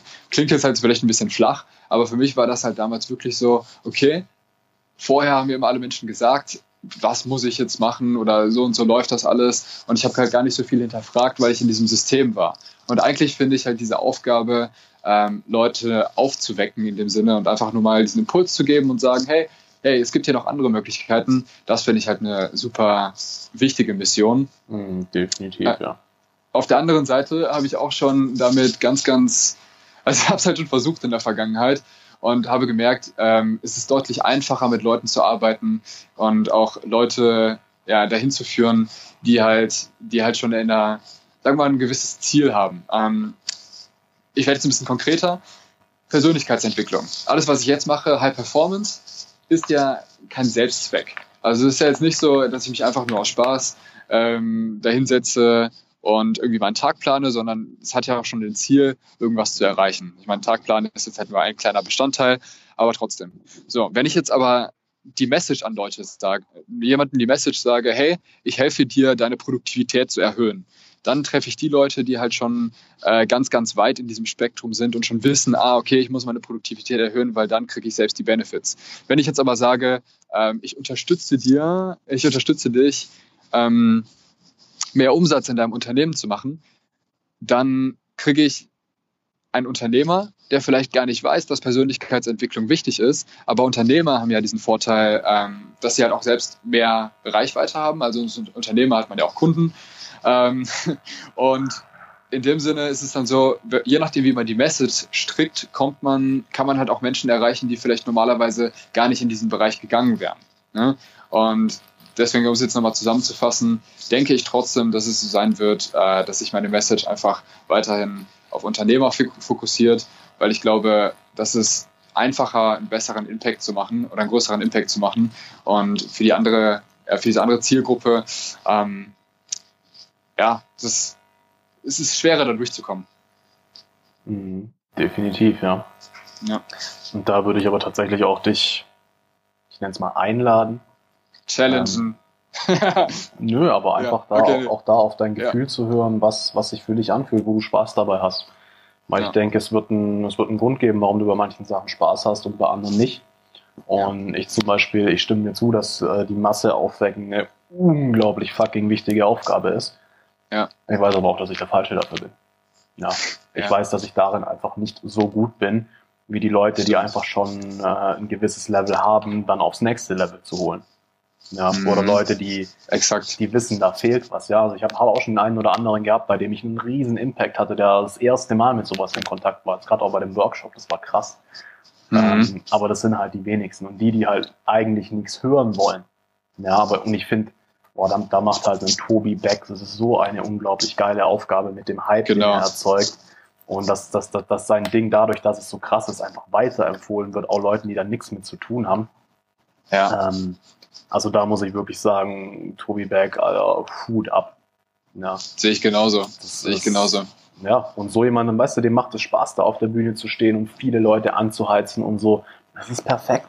Der kann, der kann das richtig gut. Leute, die noch gar nichts damit zu tun haben, denen klar machen, hey, du kannst was aus deinem Leben machen, du kannst was ändern. Ja. ja. ja. Und auch wenn es eine wichtige Aufgabe ist, ja, es gibt viele wichtige Aufgaben und mach, pick dir das raus, was dir Spaß macht, weil wenn es dir Auf Spaß macht, Fall. hast du auch den, den größten Impact. Ja. Ja, und deswegen, das, das war auch so ein bisschen, deswegen, ich habe so ein bisschen diese, diese Herzensmission und diese andere Mission äh, gleichzeitig geteilt, weil ich denke auch, man muss halt nicht unbedingt immer den, den Weg des größten Widerstands gehen, wie du nämlich auch sagst, hey, so ein Tobias Beck, der macht das Hammer, der macht das super, der, der hat ja auch die, inzwischen jetzt die Möglichkeit, also genau wie du sagst, der hat diese Reichweite jetzt aufgebaut und hat quasi Persönlichkeitsentwicklung mehr Mainstream gemacht. Und das ist halt auch eine Kunst, das Ganze so zu verpacken in den ganzen Stories, in den ganzen Übungen, mit diesem ganzen Vibe und ja, das auf diese Größe zu skalieren. Von daher, ja, stimme ich voll zu. Und deswegen ist jetzt mein Step, mein erster und nächster Step nach wie vor einfach Unternehmer. Ja, absolut. Warst du mal beim Tobi Beck auf einer Veranstaltung? Ich war, ich habe ihn schon live gesehen, aber du meinst jetzt wahrscheinlich äh, diese Masterclass oder sowas, ne? Genau. Nee, die habe ich noch nicht mitgemacht, aber halt Live-Speaking habe ich ihn schon gesehen und alleine da merke ich, hey, cool. Also richtig gut, was er rüberbringt. Mhm, voll. Und ich finde es auch krass, wie er auf der Bühne aufgeht, Mann. Ja. ja. Also ich war. Hey, dieses, alleine dieses Video zu den Menschentypen, ich habe schon so vielen Leuten weiterempfohlen und alle sagen, wenn du mal Speaker wirst, wärst so wie Tobias Beck, der macht das Hammer. das ist einfach absolut, ja, absolut. Weil ich mich tatsächlich jetzt ähm, vor zwei Tagen habe ich angefangen, mich ein bisschen mit Stand-up-Comedy mit näher zu beschäftigen. Mm. Ähm, da kann man sich in dem Bereich auch echt viel abgucken, Mann. Ja. Cool. Also ich bin ja, bin ja absoluter Joe Rogan-Fan, ich liebe den Podcast. Ähm, Allerdings, also mein klar, da kannst du ja im Prinzip nicht jede Folge angucken, weil sonst musst du jeden Tag drei Stunden anhören. Aber ja, also es, es, sind halt einfach geile Gespräche, die er führt, die zum Teil tief gehen, die zum Teil lustig sind durch den Comedy-Aspekt, den er mit reinbringt. Ja. Ähm, und habe mir jetzt dann äh, vor ein paar Tagen gedacht, so, ja, Alter, komm, der kommt aus der, der macht sein, sein Leben lang jetzt Stand-up-Comedy und verdient damit sein, oder hat damit die meiste Zeit seines Lebens sein Hauptgeld verdient. Das guckst du dir das halt mal an. Ja, und bin, auch, bin nur auf das Netflix-Special gegangen. Alter, habe ich mich weggeschmissen. Alter, das ist so, so genial, der Typ, die Witze, die da reißt. Ähm, okay. Das muss ich mir auf jeden Fall mal reinziehen. Also ich kenne ihn nicht, muss ich sagen, aber ich habe auf jeden Fall was verpasst. Mhm. Also es lohnt sich vor allem, weil er halt ähm, soll ja auch echt mal zum Teil in Richtung heiklere Themen geht, gerade so Feminismus, Sexismus und so. Ähm, und es aber wirklich so verpackt, dass du schon ein sehr, sehr krasses Brett vorm Kopf haben musst, um das ernst zu nehmen. ja, also zum Beispiel, zum Beispiel, wo sie hat, hat, machte sich in dem einen Ding drüber lustig, so ja, warum, also seit 80 Jahren hat das erste Mal jemand ins Weiße Haus eingebrochen. Es war auch das erste Mal seit 80 Jahren, dass eine Frau alleine den Eingang bewacht hat. Und das war so, oh, hat er nicht gesagt, der Sexist. Und also, nö, ich sage, dass eine Frau das nicht machen sollte und kann. Aber ich sage auch, dass ich das genauso wenig kann. Obwohl ja. ich Kampfsportler bin, ne? Wisst ihr, warum ich nicht weiß, warum ich weiß, dass ich es nicht kann? Ja. Ich habe Shaquille O'Neal getroffen. Mein Kopf ist da, wo sein Schwanz ist. ja. Und ja, er bringt die Sachen einfach super geil rüber. Ja. Und ja, ich denke tatsächlich, dass das was ist, so was in der Speaker-Szene auch noch so ein bisschen fehlt. Die haben schon zum Teil auch gute Witze und, haben, und bringen Comedy mit rein, das machen sie schon. Aber da geht noch mehr, Mann. Da geht echt noch mehr. Sorry, im Hintergrund ist jetzt gerade wieder ein Helikopter. Äh, ich höre tatsächlich nichts davon, aber. Nicht? Okay, cool. Ja, perfekt. Ähm, aber ja, da habe ich eine Empfehlung für dich. Und zwar, den habe ich in den USA live gesehen. Kyle Sees heißt der gute Mann. Kyle Sees. Und ähm, der macht, er nennt das, glaube ich, Motivational Comedy oder sowas. Der war früher auch mal Comedian und ja, hat sich jetzt in diese Motivationsszene rein, reinge, reingebracht. Und ja, der macht das auf jeden Fall. Also ich muss sagen, der Comedy-Aspekt ist zwar mit drin, er ist jetzt nicht so vorherrschend, wie man denken könnte, wenn man sagt, ähm, Motivational Comedy, aber er hat doch einfach ja, eine unglaublich coole Art zu sprechen, unglaublich viel Wissen, was er vermittelt.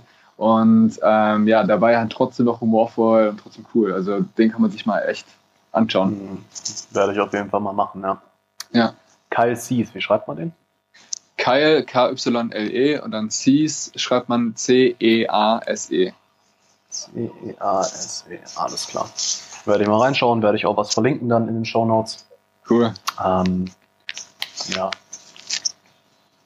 Was mich jetzt noch interessieren würde, weil du vorher auch die Jahre angesprochen hast, das ist, ähm, ich meine, ein bisschen habe ich es ja schon angesprochen in, den, äh, in der Mastermind in der letzten, dass mir gerade echt ganz, ganz viele Leute in mein Leben gekommen sind, die ja fast schon ein bisschen seltsam sind.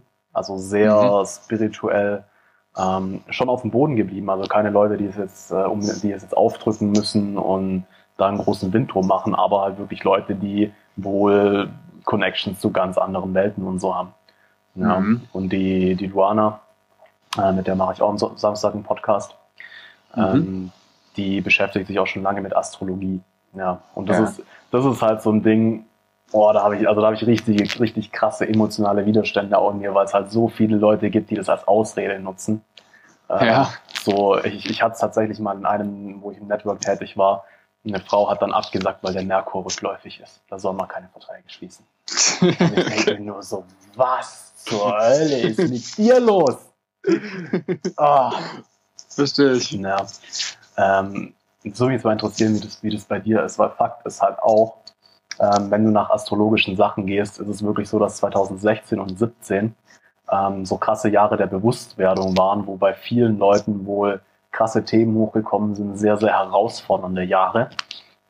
Ähm, mhm. Und 2018 jetzt so das Jahr ist, wo quasi so um Integrieren geht, wo sich viele Leute auch zurückgezogen haben, um die Lektionen zu integrieren und es jetzt Richtung 2019 wieder darum geht, mehr rauszugehen. Ähm, ist das was, was du so auch feststellen kannst? Oder gibt es irgendwie Jahre, wo du wirklich sagen kannst, okay, das waren für mich so die herausforderndsten? Hm. Erstaunlicherweise, also ich meine, der Mensch hat so ein bisschen ja die, die Angewohnheit, äh, dann die Sachen rein zu interpretieren. Aber also schon könnte schon ein bisschen passen. Ich muss sagen, selbst jetzt bei mir im Coaching oder so verwende ich Astrologie oder auch diese Sachen nicht so wirklich. Ich habe aber schon ja, das also Gefühl, also dass das, ja, also was nicht wirklich gar nicht. Ich meine auch gar nicht. Ähm, und aber ich habe schon das Gefühl, dass das irgendwo Hand und Fuß hat, weil ich meine eigentlich, also ich habe so die Einstellung, dass man von jedem Menschen, egal wo, wer, wie alt, was er ist, also welchen Job er hat, wie alt er ist und so, dass man immer irgendwas lernen kann. Und zum Beispiel, das erinnert mich gerade an ein Gespräch mit einem ähm, Uber-Fahrer in den USA. So, und ich habe hier mit dem über, über ähm, Beziehungen und so weiter unterhalten. Und der hat dann halt auch ein bisschen seine Astrologiekenntnisse ausgepackt und wollte mal wissen, das war kurz nachdem ich mich mit meiner, von meiner Ex-Freundin getrennt habe und wollte so ein bisschen wissen, ja, wie sind denn unsere Sternzeichen, äh, wann sind denn unsere Geburtsdaten und Sternzeichen, Aszendenten und sowas. Und auch da hat er, er hat einfach extrem akkurat wieder Sachen über uns erzählt, die wahr waren. Und deswegen, ich habe schon das Gefühl, dass das irgendwo stimmt, aber ich kann es halt nicht wirklich fassen. Ich habe mich damit so ein bisschen, also mhm. zu sehr, zu wenig damit beschäftigt bisher. Ja, also was denke ich da immer zu sagen, also wichtig zu verstehen ist, es handelt sich dabei nicht um Kausalitäten, sondern um Korrelationen. Mhm. Ja, also nur weil du Wassermann bist oder Stier oder sonst was, ähm, es kann äh, natürlich korreliert es dann mit gewissen Sachen, aber es ist halt genauso wie mit Krankheitsbildern und so. Nervt mich dann auch immer, wenn Leute sagen, ja, ich habe ADHS, ich bin halt so. Und das dann als Ausrede nehmen, ja. äh, kein Feedback anzunehmen oder sich nicht weiterzuentwickeln. Ja. ja. Und das ist halt das, wo es dann immer ein bisschen, äh, ein bisschen gefährlich wird. Das ist dann das, wo du, wenn du mit wirklichen Astrologen redest, ähm, dann aber auch wesentlich äh, nuancierter dir da Feedback zu den Lektionen, die es zu lernen gibt und so geben können. Mhm. Ja. Also das ist ja spannend, spannend. Was würdest du sagen für dich in deinem Leben so bisher? Was waren so, was war für dich so deine größten Herausforderungen? Hm, größten Herausforderungen. Ähm, ich würde tatsächlich, ich glaube Trennung. Ich glaube Trennung. Also ähm, zwei Sachen. Also das eine ist halt, ich glaube vorhin auch dieses, also sag ich mal, im, im, im Business- und Erfolgsbereich ging es dann schon eher im Studium. Da waren echt wirklich herausfordernde Sachen. Aber ansonsten waren es schon eher ähm, ja, diese emotionalen Themen, wo es auch darum ging, richtig harte Entscheidungen zu treffen, halt einen Menschen, den man dann liebt, ähm, ja, im Endeffekt hinter sich zu lassen, beziehungsweise also eine Beziehung zu beenden. Mhm. Ähm, und ja, auch alles, was da, was dahin geführt hat. Also ich glaube generell, ja, einfach alles, was Beziehung. Ich habe jetzt kein ganz, ganz konkretes ähm, Beispiel im Kopf, aber weil es einfach eine Aneinanderreihung von verschiedenen Sachen waren. Aber ja, Beziehung auf jeden Fall. Hm. Wenn du sagst, eine Aneinanderreihung von verschiedenen Sachen, magst du ja. ein bisschen drauf eingehen? Kann ich gerne machen. Also zum Beispiel und boah, da habe ich so unglaublich viel für mich gelernt. Das ist total verrückt. Ähm, also im Sinne von über mich selbst und so, weil ich hatte halt früher auch immer wieder diese On-Off-Beziehung. Also dann, okay, generell bin ich eher ein Beziehungsmensch. Also ich hatte, meine erste lange Beziehung war zwei Jahre, die nächste war dann drei Jahre, die nächste war dann vier Jahre. Aber ähm, auch jetzt gerade, von der ich rede, das war dann die letzte, diese vierjährige Beziehung, die war halt viel mit On und Off. Ähm, auch wieder noch connected. Also das hing damit zusammen. Also es fing halt extrem gut an. Und dann gab es am Anfang ein paar Sachen, ähm, die so mein Vertrauen extrem erschüttert haben. Und davon habe ich mich irgendwie nie wirklich wieder erholt. Was, waren, was waren das für Sachen? Ja, das, also es war jetzt nicht in dem Sinne von Fremdgehen, aber ich finde halt, es gibt bestimmte, bestimmte Barrieren, die werden typischerweise nicht überschritten in der Beziehung. Und ja, da hatten wir anscheinend einfach beide andere, andere Vorstellungen. Und ähm, ja, also ganz konkret zum Beispiel mal ähm, aus meiner Perspektive, das war so das erste Silvester, was wir zusammen verbracht haben. Da waren wir auch gerade noch zusammen, äh, gerade noch nicht zusammen zu dem Zeitpunkt. Ähm, und dann an Silvester war es halt so, ähm, dass da sich ungefähr drei Gäste an sie rangemacht haben, sie aber auch selbst zum Beispiel darauf eingegangen ist, äh, ein Typ sie auch versucht hat zu küssen und sie dann fast mitgemacht hätte und sowas. Und im Nachhinein war dann so dieser Punkt, dass sie gesagt hat, ja, sie hätte das gar nicht mehr, könnte sich gar nicht mehr daran erinnern, wo man natürlich so das Gefühl hat, hey, ist natürlich kompletter Quatsch, aber ähm, du merkst, du fällt das auch ein bisschen, ich finde es ein bisschen schwer darüber zu reden, aber trotzdem, generell ist es einfach so gewesen, ähm, ja, dass, dass da halt so dieses Vertrauen erschüttert wurde. Und trotzdem bin ich halt in eine Beziehung gegangen und trotzdem war das eher dieses, hey, ich, diese Frau ist mir trotzdem so wichtig und deswegen muss ich sie jetzt binden, weil ich das Gefühl hatte, dass zu dem Zeitpunkt diese Reaktion ähm, eine war, um mir halt zu zeigen, okay, ich kann auch andere Typen haben und jetzt entscheide ich mal für mich, anstatt hier die ganze Zeit einen auf, okay, wir haben jetzt gerade noch ähm, so ein Zwischending zwischen Beziehungen und aber auch nicht zu haben. Ne? Dass es so eine Reaktion war. Und also sagen wir einer der wichtigsten Sachen, die man sich nicht nur, die man nicht nur auf eine Beziehung anwenden kann, sondern generell aufs Leben, auch wenn es Business ist, das ist halt einfach diese Entscheidung ähm, oder diese Sache, nur noch Sachen zu machen, wenn man auch wirklich hundertprozentig dahinter steht. Wenn das jetzt nicht so das innere verletzte Kind, wie du es vorhin gesagt hast, oder äh, aus einem rausspricht, so dieses Mangeldenken oder so, sondern halt auch wirklich ähm, sich frei zu fühlen in seiner Entscheidung und auch trotzdem Verletzungen in Kauf zu nehmen und da ein bisschen langfristiger zu denken. Weil ich weiß ganz genau, zu dem Zeitpunkt, wenn ich jetzt eine Revue passieren lassen würde, ähm, das wäre halt wirklich eine tolle Frau gewesen, die auch Potenzial gehabt hätte, für die Frau zu sein. Und dadurch, dass ich dann halt aber am Anfang die Beziehung so eingegangen bin und dann dadurch auch wieder ja, dafür gesorgt habe, dass die dann wieder selbst später sabotiert habe und so, habe ich es halt trotzdem einfach komplett in den Sand gesetzt. So. Ähm, ich übernehme einfach selbst die Verantwortung dafür, dass es nicht funktioniert hat. Ist, ähm, ist auch im Normalfall ja. das bessere Mindset. Ähm, ja. Wenn du jetzt nochmal in so einer Situation wärst, was würdest du anders machen? Ja, auf jeden Fall nicht die Beziehung eingehen. Ganz klar. Also in dem Sinne, weil man, das ist eine wichtige Entscheidung. Ich meine, okay, jetzt sitzen wir vielleicht ein bisschen, wir sind jetzt noch nicht super alt, aber wir kommen ja auch irgendwann mal in ein Alter, wo man halt einfach nicht mehr aus Spaß so Beziehungen eingeht.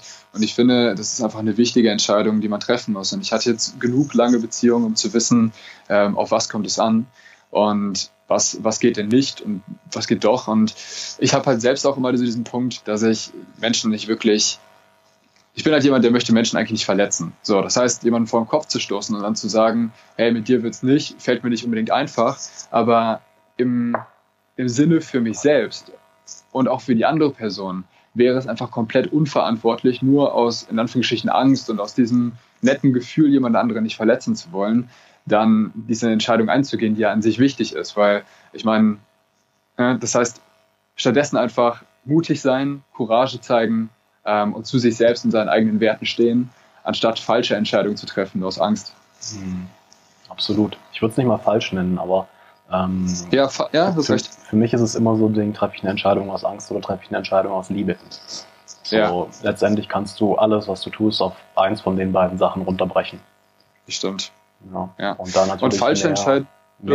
Nee, cool, dass du es auch nochmal ansprichst, weil da, das ist falsche Entscheidung ist halt immer so relativ. Ne? Ich denke. Voll, ähm, du hast ja wir, viel draus gelernt. Genau, weil wir treffen ja auch immer die Entscheidungen, die so richtig sind zu dem aktuellen Zeitpunkt in unserem Leben. Das heißt, da war es auch die richtige Entscheidung. Und wenn ich jetzt nachher drüber rede, bin ich auch dankbar für die Erfahrung. Und das war auch einfach äh, eine sehr, sehr, ein sehr, sehr wichtiger Schritt für mich selbst. Aber ähm, ja, und nicht aber. Und deswegen kann man halt auch einfach nicht sagen, dass es falsch war. Nur im Nachhinein, jetzt mit dieser Weisheit, die ich dadurch erlangt habe, kann man halt sagen, gut, es wäre halt besser gewesen, stattdessen einfach nicht diesen Schritt zu gehen, sondern da vielleicht ein bisschen zu warten oder vielleicht wäre noch jemand anderes gekommen, sowas in dem Sinne. Mhm, absolut. Äh, du hast gerade eben gemeint, dass du jetzt mittlerweile auch einfach weißt, was, wie du dir Beziehungen vorstellst, was geht, was geht nicht. Ähm, möchtest du das vielleicht teilen? Weil das würde mich interessieren. Hm.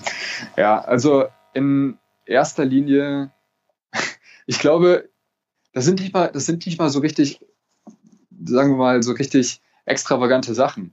In erster Linie sind es wirklich solche Sachen wie, ich möchte, und das war auch damals der Fall, das war halt auch super toll, ich möchte einfach hundertprozentig authentisch mit einem Menschen sein können. Ähm, und dann halt einfach wirklich, egal wer ich bin, was ich mache, was ich für Macken habe, die einfach nach außen tragen können.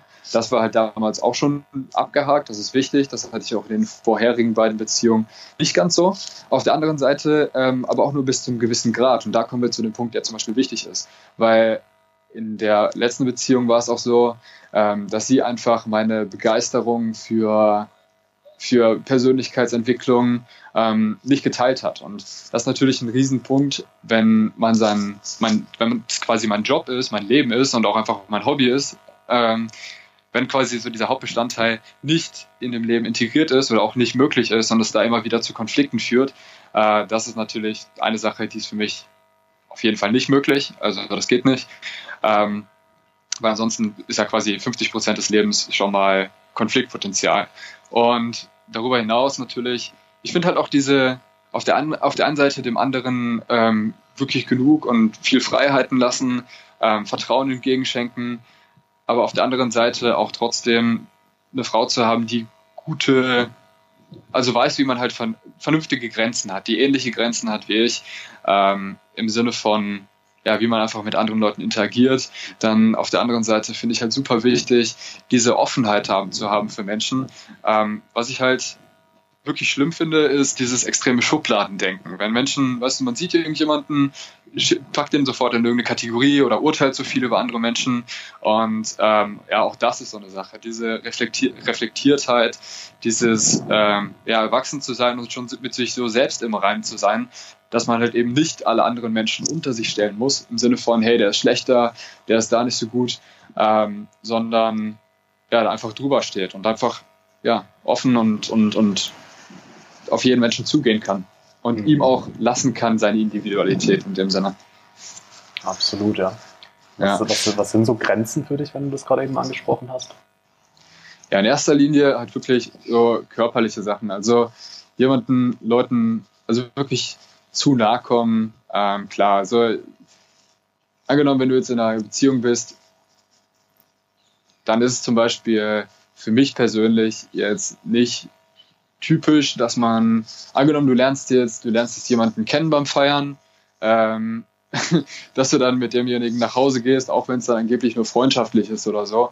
Aber sag mal, diese, genau, das ist es nämlich konkret, diese Naivität ähm, im Sinne von, ja, Männer wollen immer, also quasi dieses, ja, der trifft sich ja mit mir nur aus Spaß und das ist ja eigentlich gar kein Date oder sowas. Ähm, solche Sachen, wo man einfach das Gefühl hat, okay, mit gesundem Menschenverstand weiß man schon, dass da eigentlich was anderes hintersteht oder äh, mit gesundem Menschenverstand ist es vielleicht, sind auch so subtile Sachen wie, ähm, ja, wie, wie, wie nah kommt man halt an andere Menschen. Ähm, und ich finde halt, ja, es ist halt intuitiv. Es kommt halt immer ein bisschen auf, die Men auf den Menschen, auf die Person an, aber keine Ahnung, du willst ja jetzt keine fremde Frau küssen, wenn du eine Freundin hast oder so. Ähm, das ist natürlich schon eine größere Grenze jetzt. Mhm. Definitiv, ja. Aber, aber auch alleine, mir fällt das gerade ein bisschen schwer in Worte zu fassen, aber du kennst vielleicht, oder auch Leute, die zuhören, kennen vielleicht Menschen, die generell äh, eine, eine Tendenz haben, sehr, ich nenne es touchy zu sein. Also, dass man immer extrem viel andere Menschen anfasst und so. Oh, ich liebe solche Menschen. also, ja. also, wenn es natürlich auf eine wirklich liebevolle Art und Weise ist. Es gibt auch Creepy Touchy. ja, es gibt auch Creepy Touchy. Ja, und ich bin halt so ein Mittelding. Also ich finde halt, ähm, ja, deswegen mir fällt es so schwer zu sagen, weil das halt wirklich eine feine Grenze ist. Auf der einen Seite finde ich halt wirklich, das gehört auch zu einer Offenheit zu, dass man halt einfach Menschen ganz normal umarmen kann und sowas. Aber ähm, ach, du merkst, mir fällt es ein bisschen schwer, genau zu definieren, wie ich das meine. Aber das ist halt, also man merkt es ja in der Situation, ob es jetzt quasi ein bisschen zu viel ist oder ob das halt alles freundschaftlich, alles cool und komplett ohne Hintergedanken ist. Und zwar auch von beiden Seiten.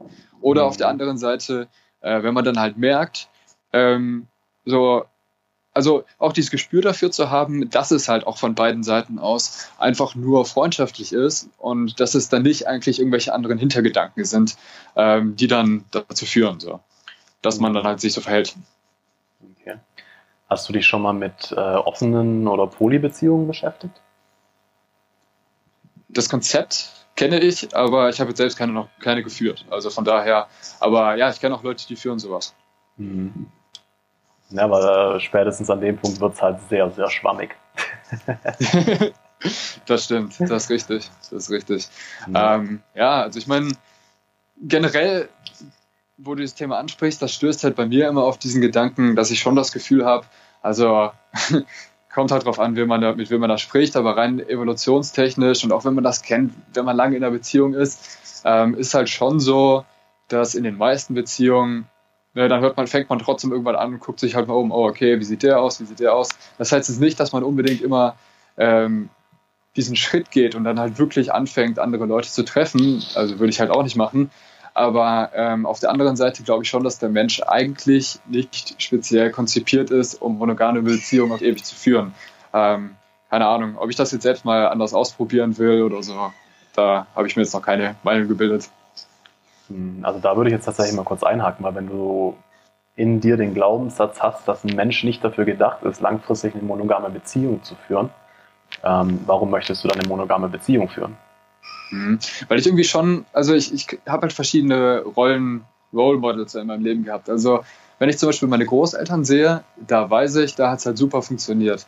Auf der anderen Seite habe ich halt auch schon viele, viele Beispiele gesehen und von Menschen, wo es halt eben nicht funktioniert hat, wo es dann dazu geführt hat, dass sich Leute geschieden haben und also zum Beispiel meine Eltern sind auch geschieden. Das heißt jetzt nicht, dass sie, dass da irgendwie parallel immer Sachen gelaufen wären oder so, aber ich meine einfach nur, ich sehe so häufig, dass sich Menschen aus welchen Gründen auch immer eben nicht schaffen, für ein Leben zu verpflichten.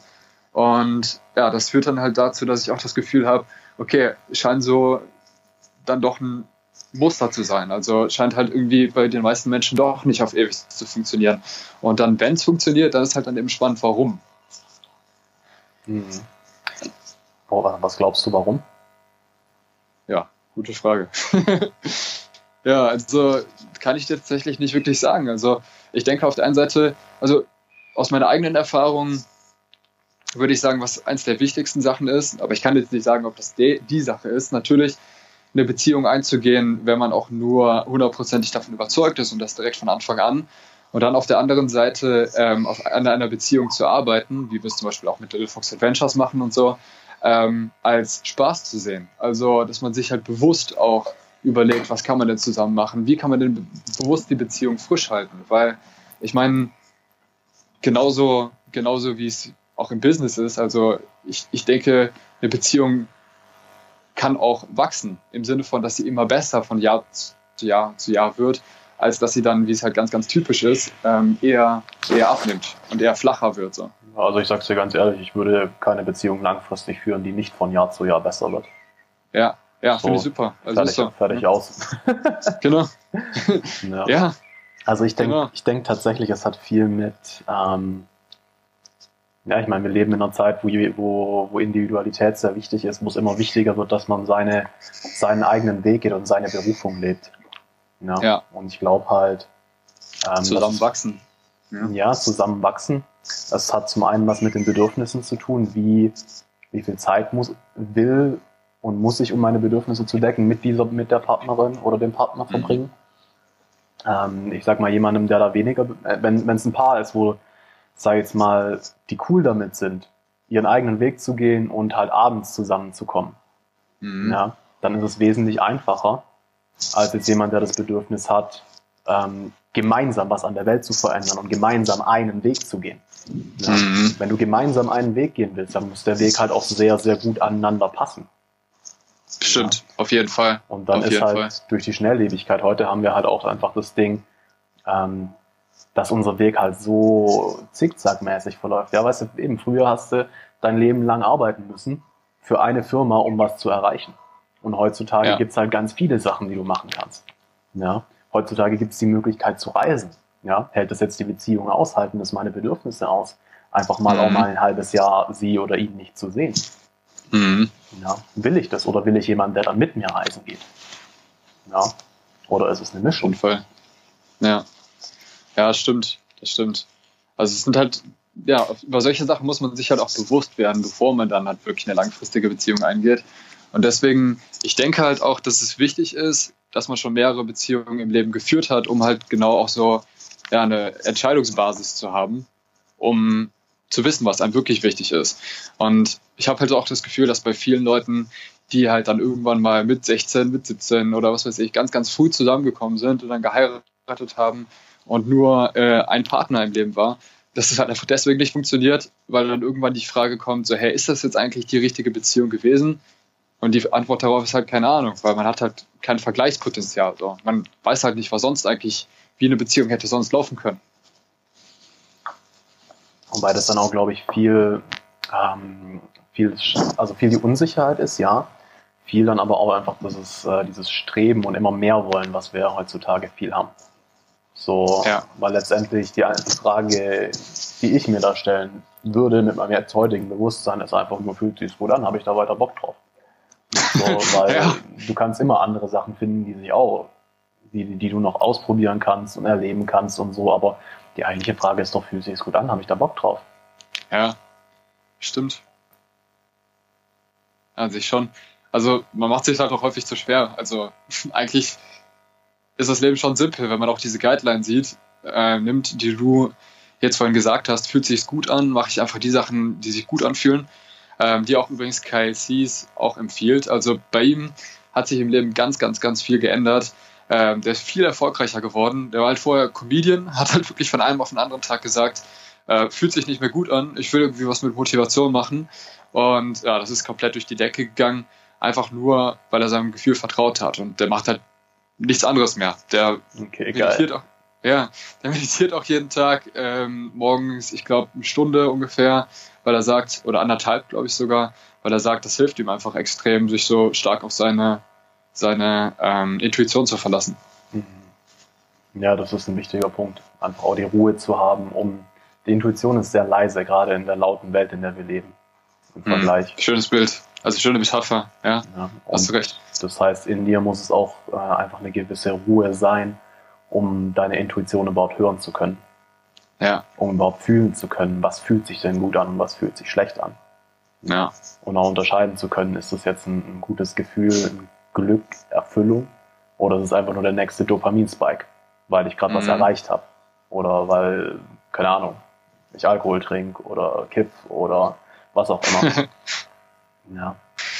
Ja, und, auch da nochmal, da finde ich es nämlich auch wieder wichtig, und da ist nämlich eine Kunst herauszufinden, ähm, fühlt es sich jetzt nicht nur gut, nur nicht gut an, weil es halt einfach, ja, weil ich Angst davor habe. Also ist es eigentlich so Angst und dieser Sicherheitstrieb, der aus mir rausspricht, oder ist es jetzt dann tatsächlich was, ja, was wirklich Relevantes, weil mhm. ich meine, dieses Konzept, ich habe noch kein schönes anderes Wort gefunden, ich finde dieses Konzept der Komfortzone äh, wird halt immer so stark genutzt, aber generell stimmt es ja schon, dass wenn etwas außerhalb dieser Zone ist, wenn man es jetzt Komfortzone nennen möchte, ähm, dass es dann halt einfach eine, ja, dass es halt nicht, sich erstmal nicht so gut anfühlt, weil es ist halt eine Herausforderung, es ist ungewiss und der Mensch will ja in erster Linie auch diese Gewissheit, diese Sicherheit haben, ist einer dieser Grundbedürfnisse. Absolut. Also was eine, eine sehr, sehr spannende Situation ist, die ich in meinem Leben mittlerweile schon mehrfach hatte, ähm, mhm. ist wirklich, meine Intuition sagt mir ganz klar, geh in die Richtung. Und ich habe einfach nur so fucking viel Schiss davor. ja. ja. Also das ist, äh, wenn man das das erste Mal erlebt, dass, dass wirklich die Intuition so klar ist und nicht in eine Richtung lenkt und aber gleichzeitig die Angst so groß, ähm, mhm. ist ein sehr, sehr spannendes Ding, ja. Und auch Komfortzone. Glaube ich. Und ich, ich finde, dieses aus der Komfortzone gehen wird heutzutage auch viel glorifiziert. Ja. Also ja, es ist wichtig, regelmäßig aus deiner Komfortzone rauszugehen. Ähm, das ist was, was extrem wichtig ist, Leuten, die das nicht kennen und die sich nicht mit Persönlichkeitsentwicklung beschäftigen, zu sagen. Ähm, aber was finde ich in der, innerhalb der Szene viel, viel öfter gesagt werden muss, Alter, erhol, nimm dir auch die Zeit, dich in deiner Komfortzone zu erholen. Ja. ja. Also bei mir war es zum Beispiel so, ähm, dass ich äh, nach meiner Ausbildung, also nach meiner Therapeutenausbildung, also ich darf mich nicht Therapeut nennen, um das jetzt hier offiziell zu staten, ich habe nämlich keinen Heilpraktiker, aber die mhm. Ausbildung hat sich halt so genannt. Mhm. Ähm, das war halt wirklich dieses, äh, ja, die Arbeit mit dem inneren Kind, viel Schattenarbeit und so. Und irgendwie hat sich da bei mir und auch bei uns im ganzen Freundeskreis so dieses Ding festgesetzt, so, okay, da, das fühlt sich schlecht an, da ist ein Thema, also ab rein, da gibt's was zu verbessern. So, da ist, ich muss mich da jetzt heilen, quasi. Ja. ja. Und das hat bei mir dazu geführt, dass ich tatsächlich, ähm, ja, gerade 2017 äh, in einem echt krassen Zustand verbracht habe, wo, wo ich überall, wo ich was gesehen habe, mit, der Hand, mit dem Kopf gegen die Wand gerannt bin äh, um mich zu konfrontieren mit den schlechten Gefühlen, mit Verlustangst, mit Wut, mit Trauer, was auch immer, ähm, ohne mir überhaupt die Zeit zu geben, das auch zu integrieren und, und auch vor allem genug Zeit in meiner Komfortzone zu geben, um überhaupt glücklich zu sein. Ja. Also ein Grund, warum ich es auch geschafft habe, wirklich 2016, 2017 so, so viel und so konstant jeden Tag zu meditieren, war wirklich, ich hätte meinen scheiß Verstand verloren, hätte ich es nicht gemacht. ja, ja, kann ich ja. verstehen. Also das war, da habe ich mich einfach Herausforderungen gestellt, die ganz, ganz nah an der Klippe waren. Von Echt? es ist jetzt zu viel und ja, voll. Also ich habe da auch, ähm, ja, das habe ich im Podcast mit Jesse auch schon mal kurz angerissen, aber ich habe da eine, eine polyamore Beziehung eben auch geführt die mhm. rein von dem, wie es war, grandios schief gelaufen ist, weil ich irgendwie der Einzige war, der die Beziehung ernst genommen hat. Ja. Okay. Und gleichzeitig dann sie immer mehr und mehr zu dem anderen hingedriftet ist, mich immer mehr und mehr hat fallen lassen, aber auch nicht in der Lage war, das gescheit auszudrücken und eben aus diesem Grund mich nicht verletzen zu wollen, hat doch immer am Haken gehalten hat. Ja. Ähm, und es hat echt zu Situationen geführt, wo ich wirklich zum Teil gegen die Wand geschlagen habe, in meinem Bett lag und gedacht habe, fuck, ich werde jetzt wahnsinnig. Also Echt? es war nie, nie an dem Punkt, wo ich es gemacht hätte, aber der Gedanke, Alter, ich, ich habe damals im fünften Stock gewohnt, Alter, spring jetzt einfach aus dem Fenster, der war regelmäßig da. Mhm. Ja.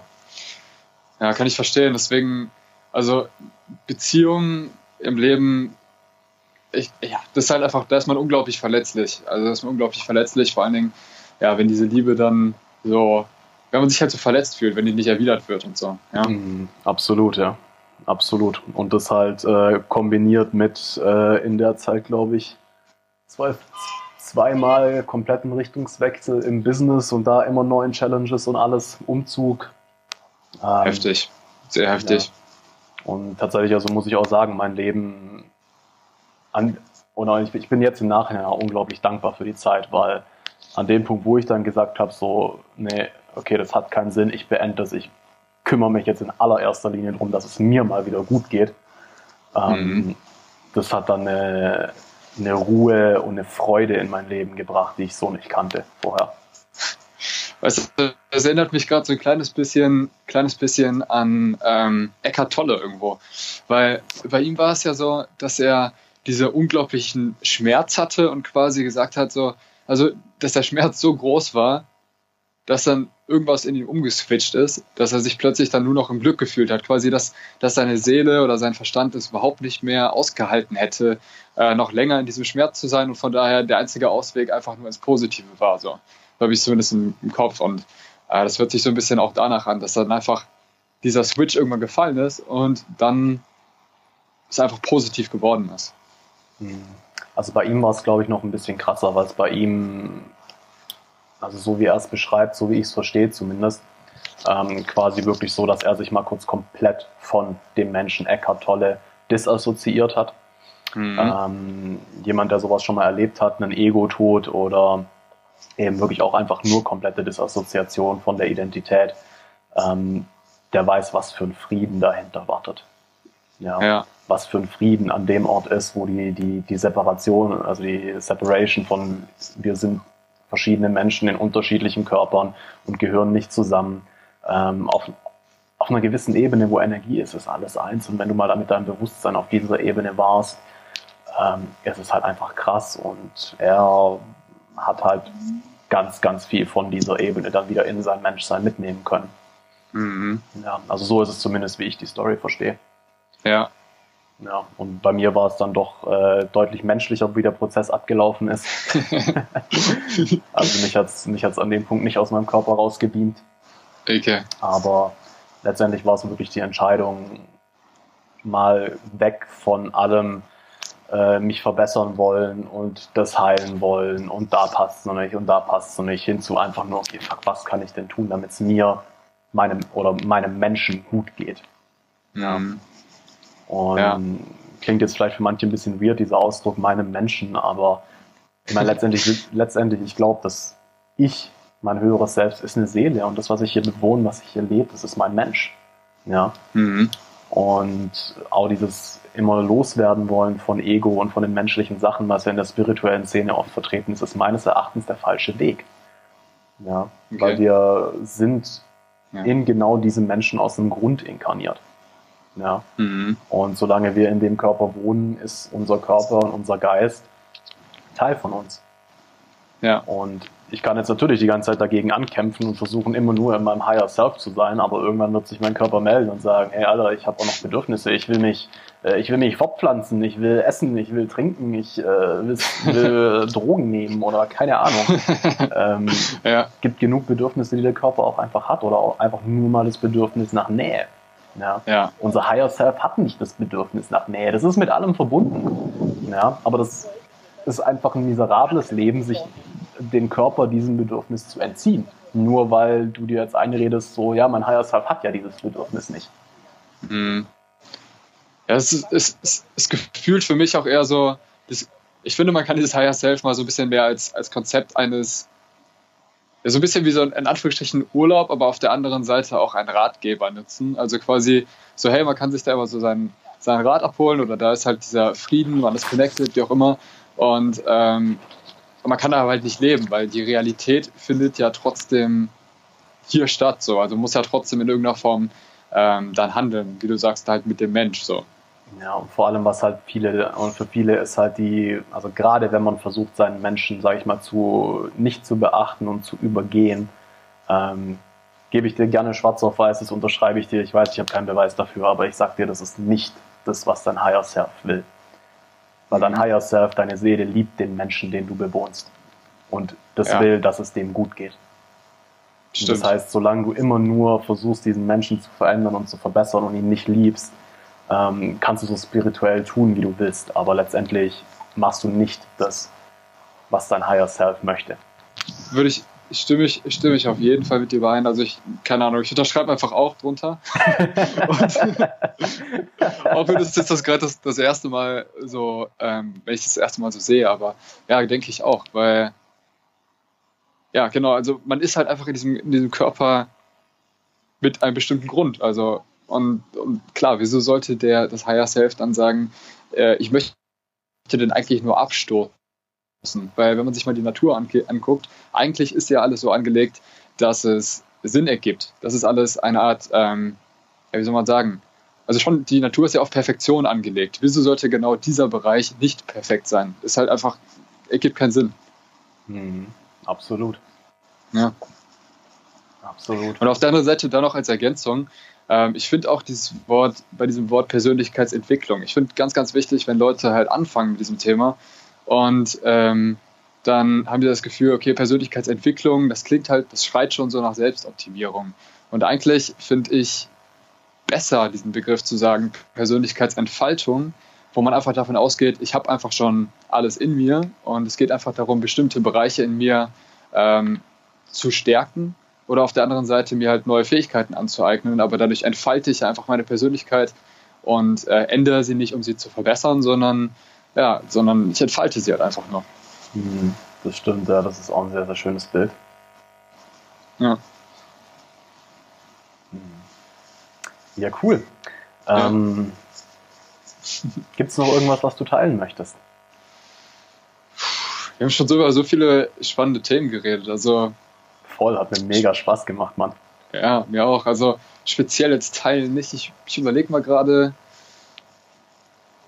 Vielleicht, vielleicht eine, eine Frage, wo wir gerade auch noch so ein bisschen mit diesem Spirituellen sind. Wenn du eine Message hättest, ich frage dich erstmal und in der Zeit mache ich meine nochmal klarer. Wenn du eine Message hättest, die du jedem Menschen geben könntest, welche wäre das für dich? Wo du sagst, hey, das, das muss jeder wissen, das muss jeder verstanden haben, Nimm dir Zeit zu fühlen um die Zeit zu fühlen. und mach dir Ja. klar, dass deine Gefühle aus einem Grund da sind und nicht falsch oder schlecht sind. Hm. Echt, echt gut. Das ist auf jeden Fall sehr, sehr deep. Sehr, sehr deep. Stimmt. Ich hätte mir, ich hätte mir gedacht, ähm,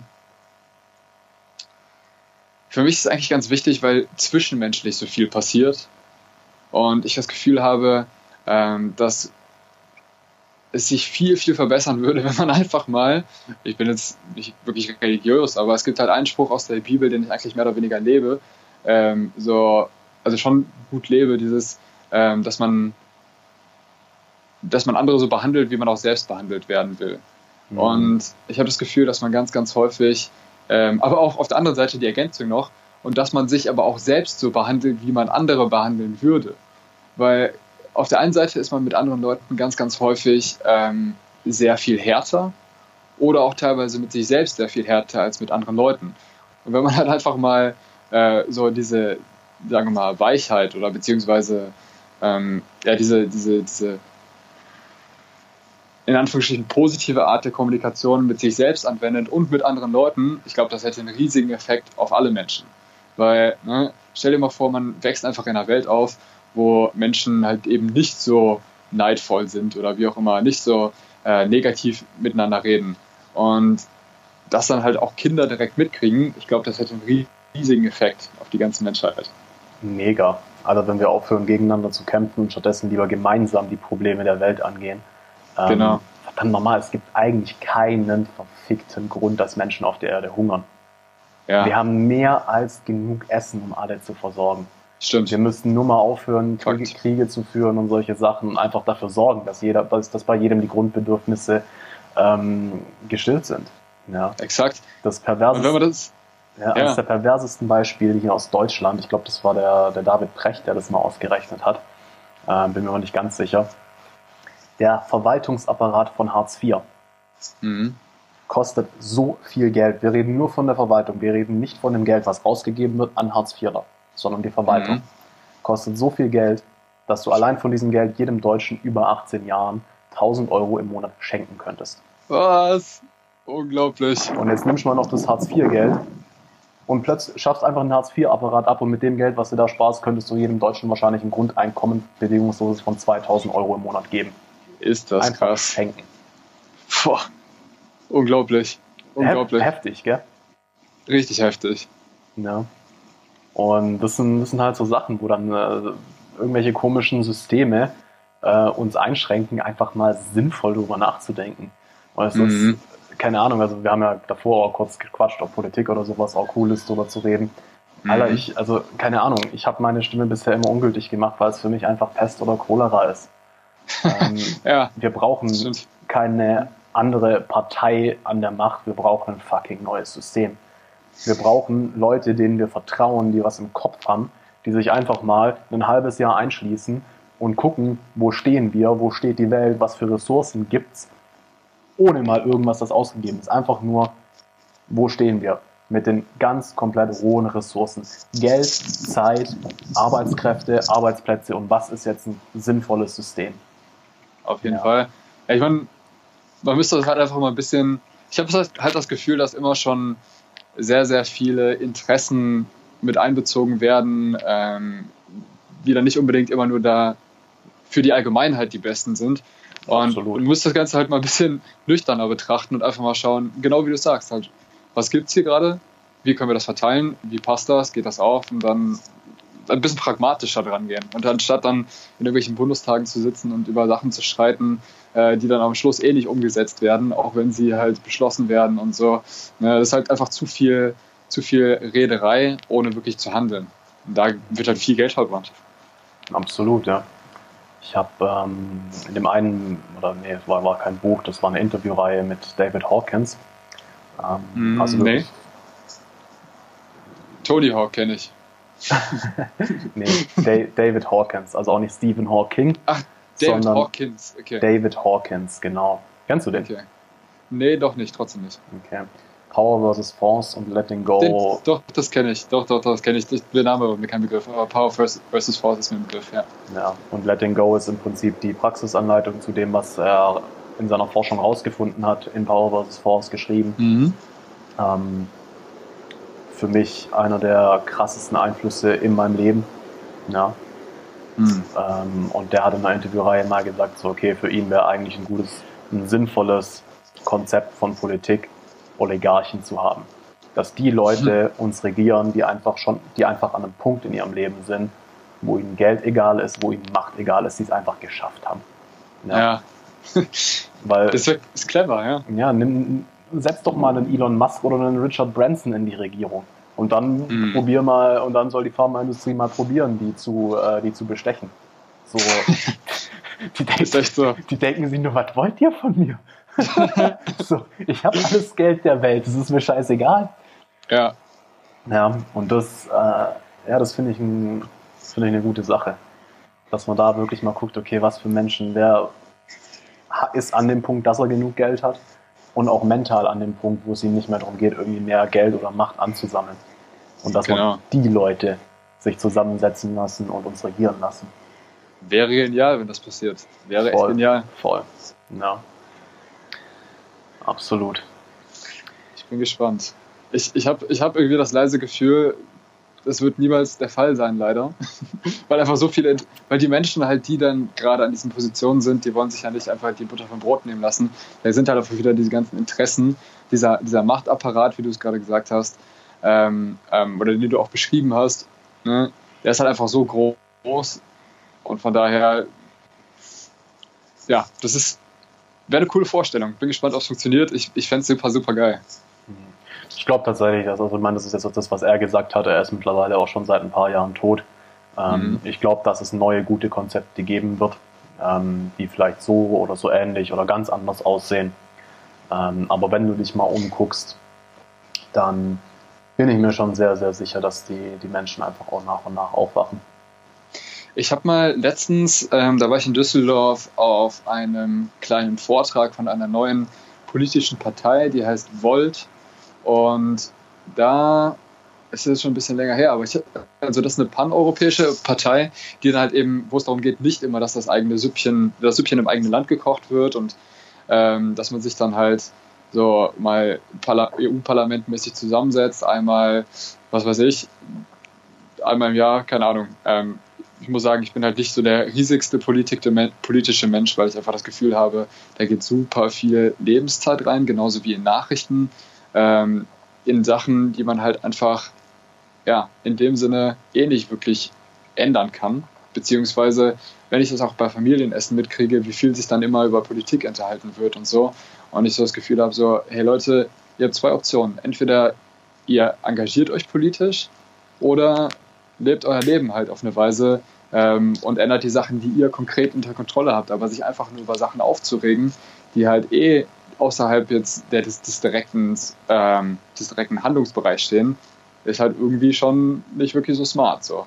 Und, aber wie auch immer, zurück zu der Geschichte. Und zwar, ich habe das Gefühl, dass die eine Vision verfolgen, ähm, die zumindest schon mal das nächste Level ist, die schon ein bisschen smarter ist und wo die nämlich genau solche Volt heißen die, mit V geschrieben, V-O-L-T. So wie Voltage. Voltage, genau, so wie Voltage. Und die werden auch immer größer. Also ich habe letztens noch mal geschaut ähm, und auch mal mit einem gesprochen, der meinte, die sind jetzt echt inzwischen schon so groß wie ein ähm, mittelständisches Unternehmen. Also von daher, cool. da kommen jetzt immer viele Leute dazu, sind halt auch echt schon viel in äh, Portugal, in Italien und so, auch in solchen Ländern sind die schon viel. In Deutschland wird es jetzt auch immer größer. Also kann man auf jeden Fall sich mal anschauen. Wie, das ist eine Partei, die aber länderübergreifend ist, oder was? Ja, genau, eine paneuropäische ähm, Partei. Also ist eine länderübergreifende Partei. Ja. Okay. Werde ich mal, werde ich mal meinem Dad weiterleiten, weil der kennt sich da mit der ganzen Sache auch besser aus. Sehr cool. Äh, da gehe ich mit vielen Sachen nicht mit ihm überein, mit dem, was er denkt und sagt, aber er ist halt super intelligent. Ja, ja. Deswegen höre ich mir schon immer an, was er sagt. Ja. Finde ich wichtig. Ja, auf jeden Fall erstmal zuhören und hinterfragen und die Sachen verstehen. Ähm, ja, klar, also auch für Zuhörer, die jetzt dabei sind, ähm, da kann man sich auch noch engagieren. Die suchen halt super viele Leute, weil sie halt einfach gerade echt was Großes aufbauen. Und klar, sind immer Leute da gefragt, die politisch engagiert sind und ähm, die da Lust haben, was zu verändern. Mhm. Absolut, ja. Werde ich mir mal anschauen. Ja. Klingt auf jeden Fall sehr interessant. Ja, sehr cool. Wir haben jetzt äh, offiziell den zweitlängsten Podcast, den ich bisher aufgenommen habe. Yes! Rekord. Fast. Ja. Und ich glaube tatsächlich, wir könnten es auch noch locker länger schaffen. Äh, Easy. Aber ich habe äh, in einer halben Stunde den nächsten Podcast und äh, daher. Kurze Meditation dazwischen. Genau, würde ich jetzt dann das Ganze auch mal beenden. Mhm. Äh, also Niklas, hat mir mega Spaß gemacht, das Gespräch. Richtig cool. Auch. Richtig, äh, richtig viele, richtig coole Themen, auch in einer echt guten Tiefe ähm, sind wir durchgekommen. Ja. Von dem her dir vielen, vielen Dank für deine Zeit. Ich weiß ja, dass du sehr beschäftigt bist mit deiner fast 100-Stunden-Woche. ja, ich gehe es ein bisschen ruhiger an. ja, voll. hey, vielen Dank auch, dass du dir so viel Zeit genommen hast und für diese ganzen spannenden Fragen. Auch halt echt mal auf eine Tiefe zu gehen, die ja untypisch auch ist für viele Podcasts. Also fand ich sehr, sehr spannend. Ähm, auch für mich selbst einfach, mich da nochmal zu reflektieren und deine ganzen Inputs auch zum Thema Spiritualität und boah, unglaublich. Also die Show Notes werde ich mir auf jeden Fall später angucken und ich habe jetzt schon viele, viele coole Anregungen herausgefunden. Danke nochmal. Sehr, sehr gerne, mein Lieber. Dann, ja. äh, lieber Zuhörer, wenn du nach zwei Stunden und zwölf Minuten jetzt immer noch zuhörst, vielen Dank, dann hat es dir wohl gefallen. und ich wünsche dir noch einen wunderschönen Tag, Abend, Nacht, wie auch immer, völlig egal.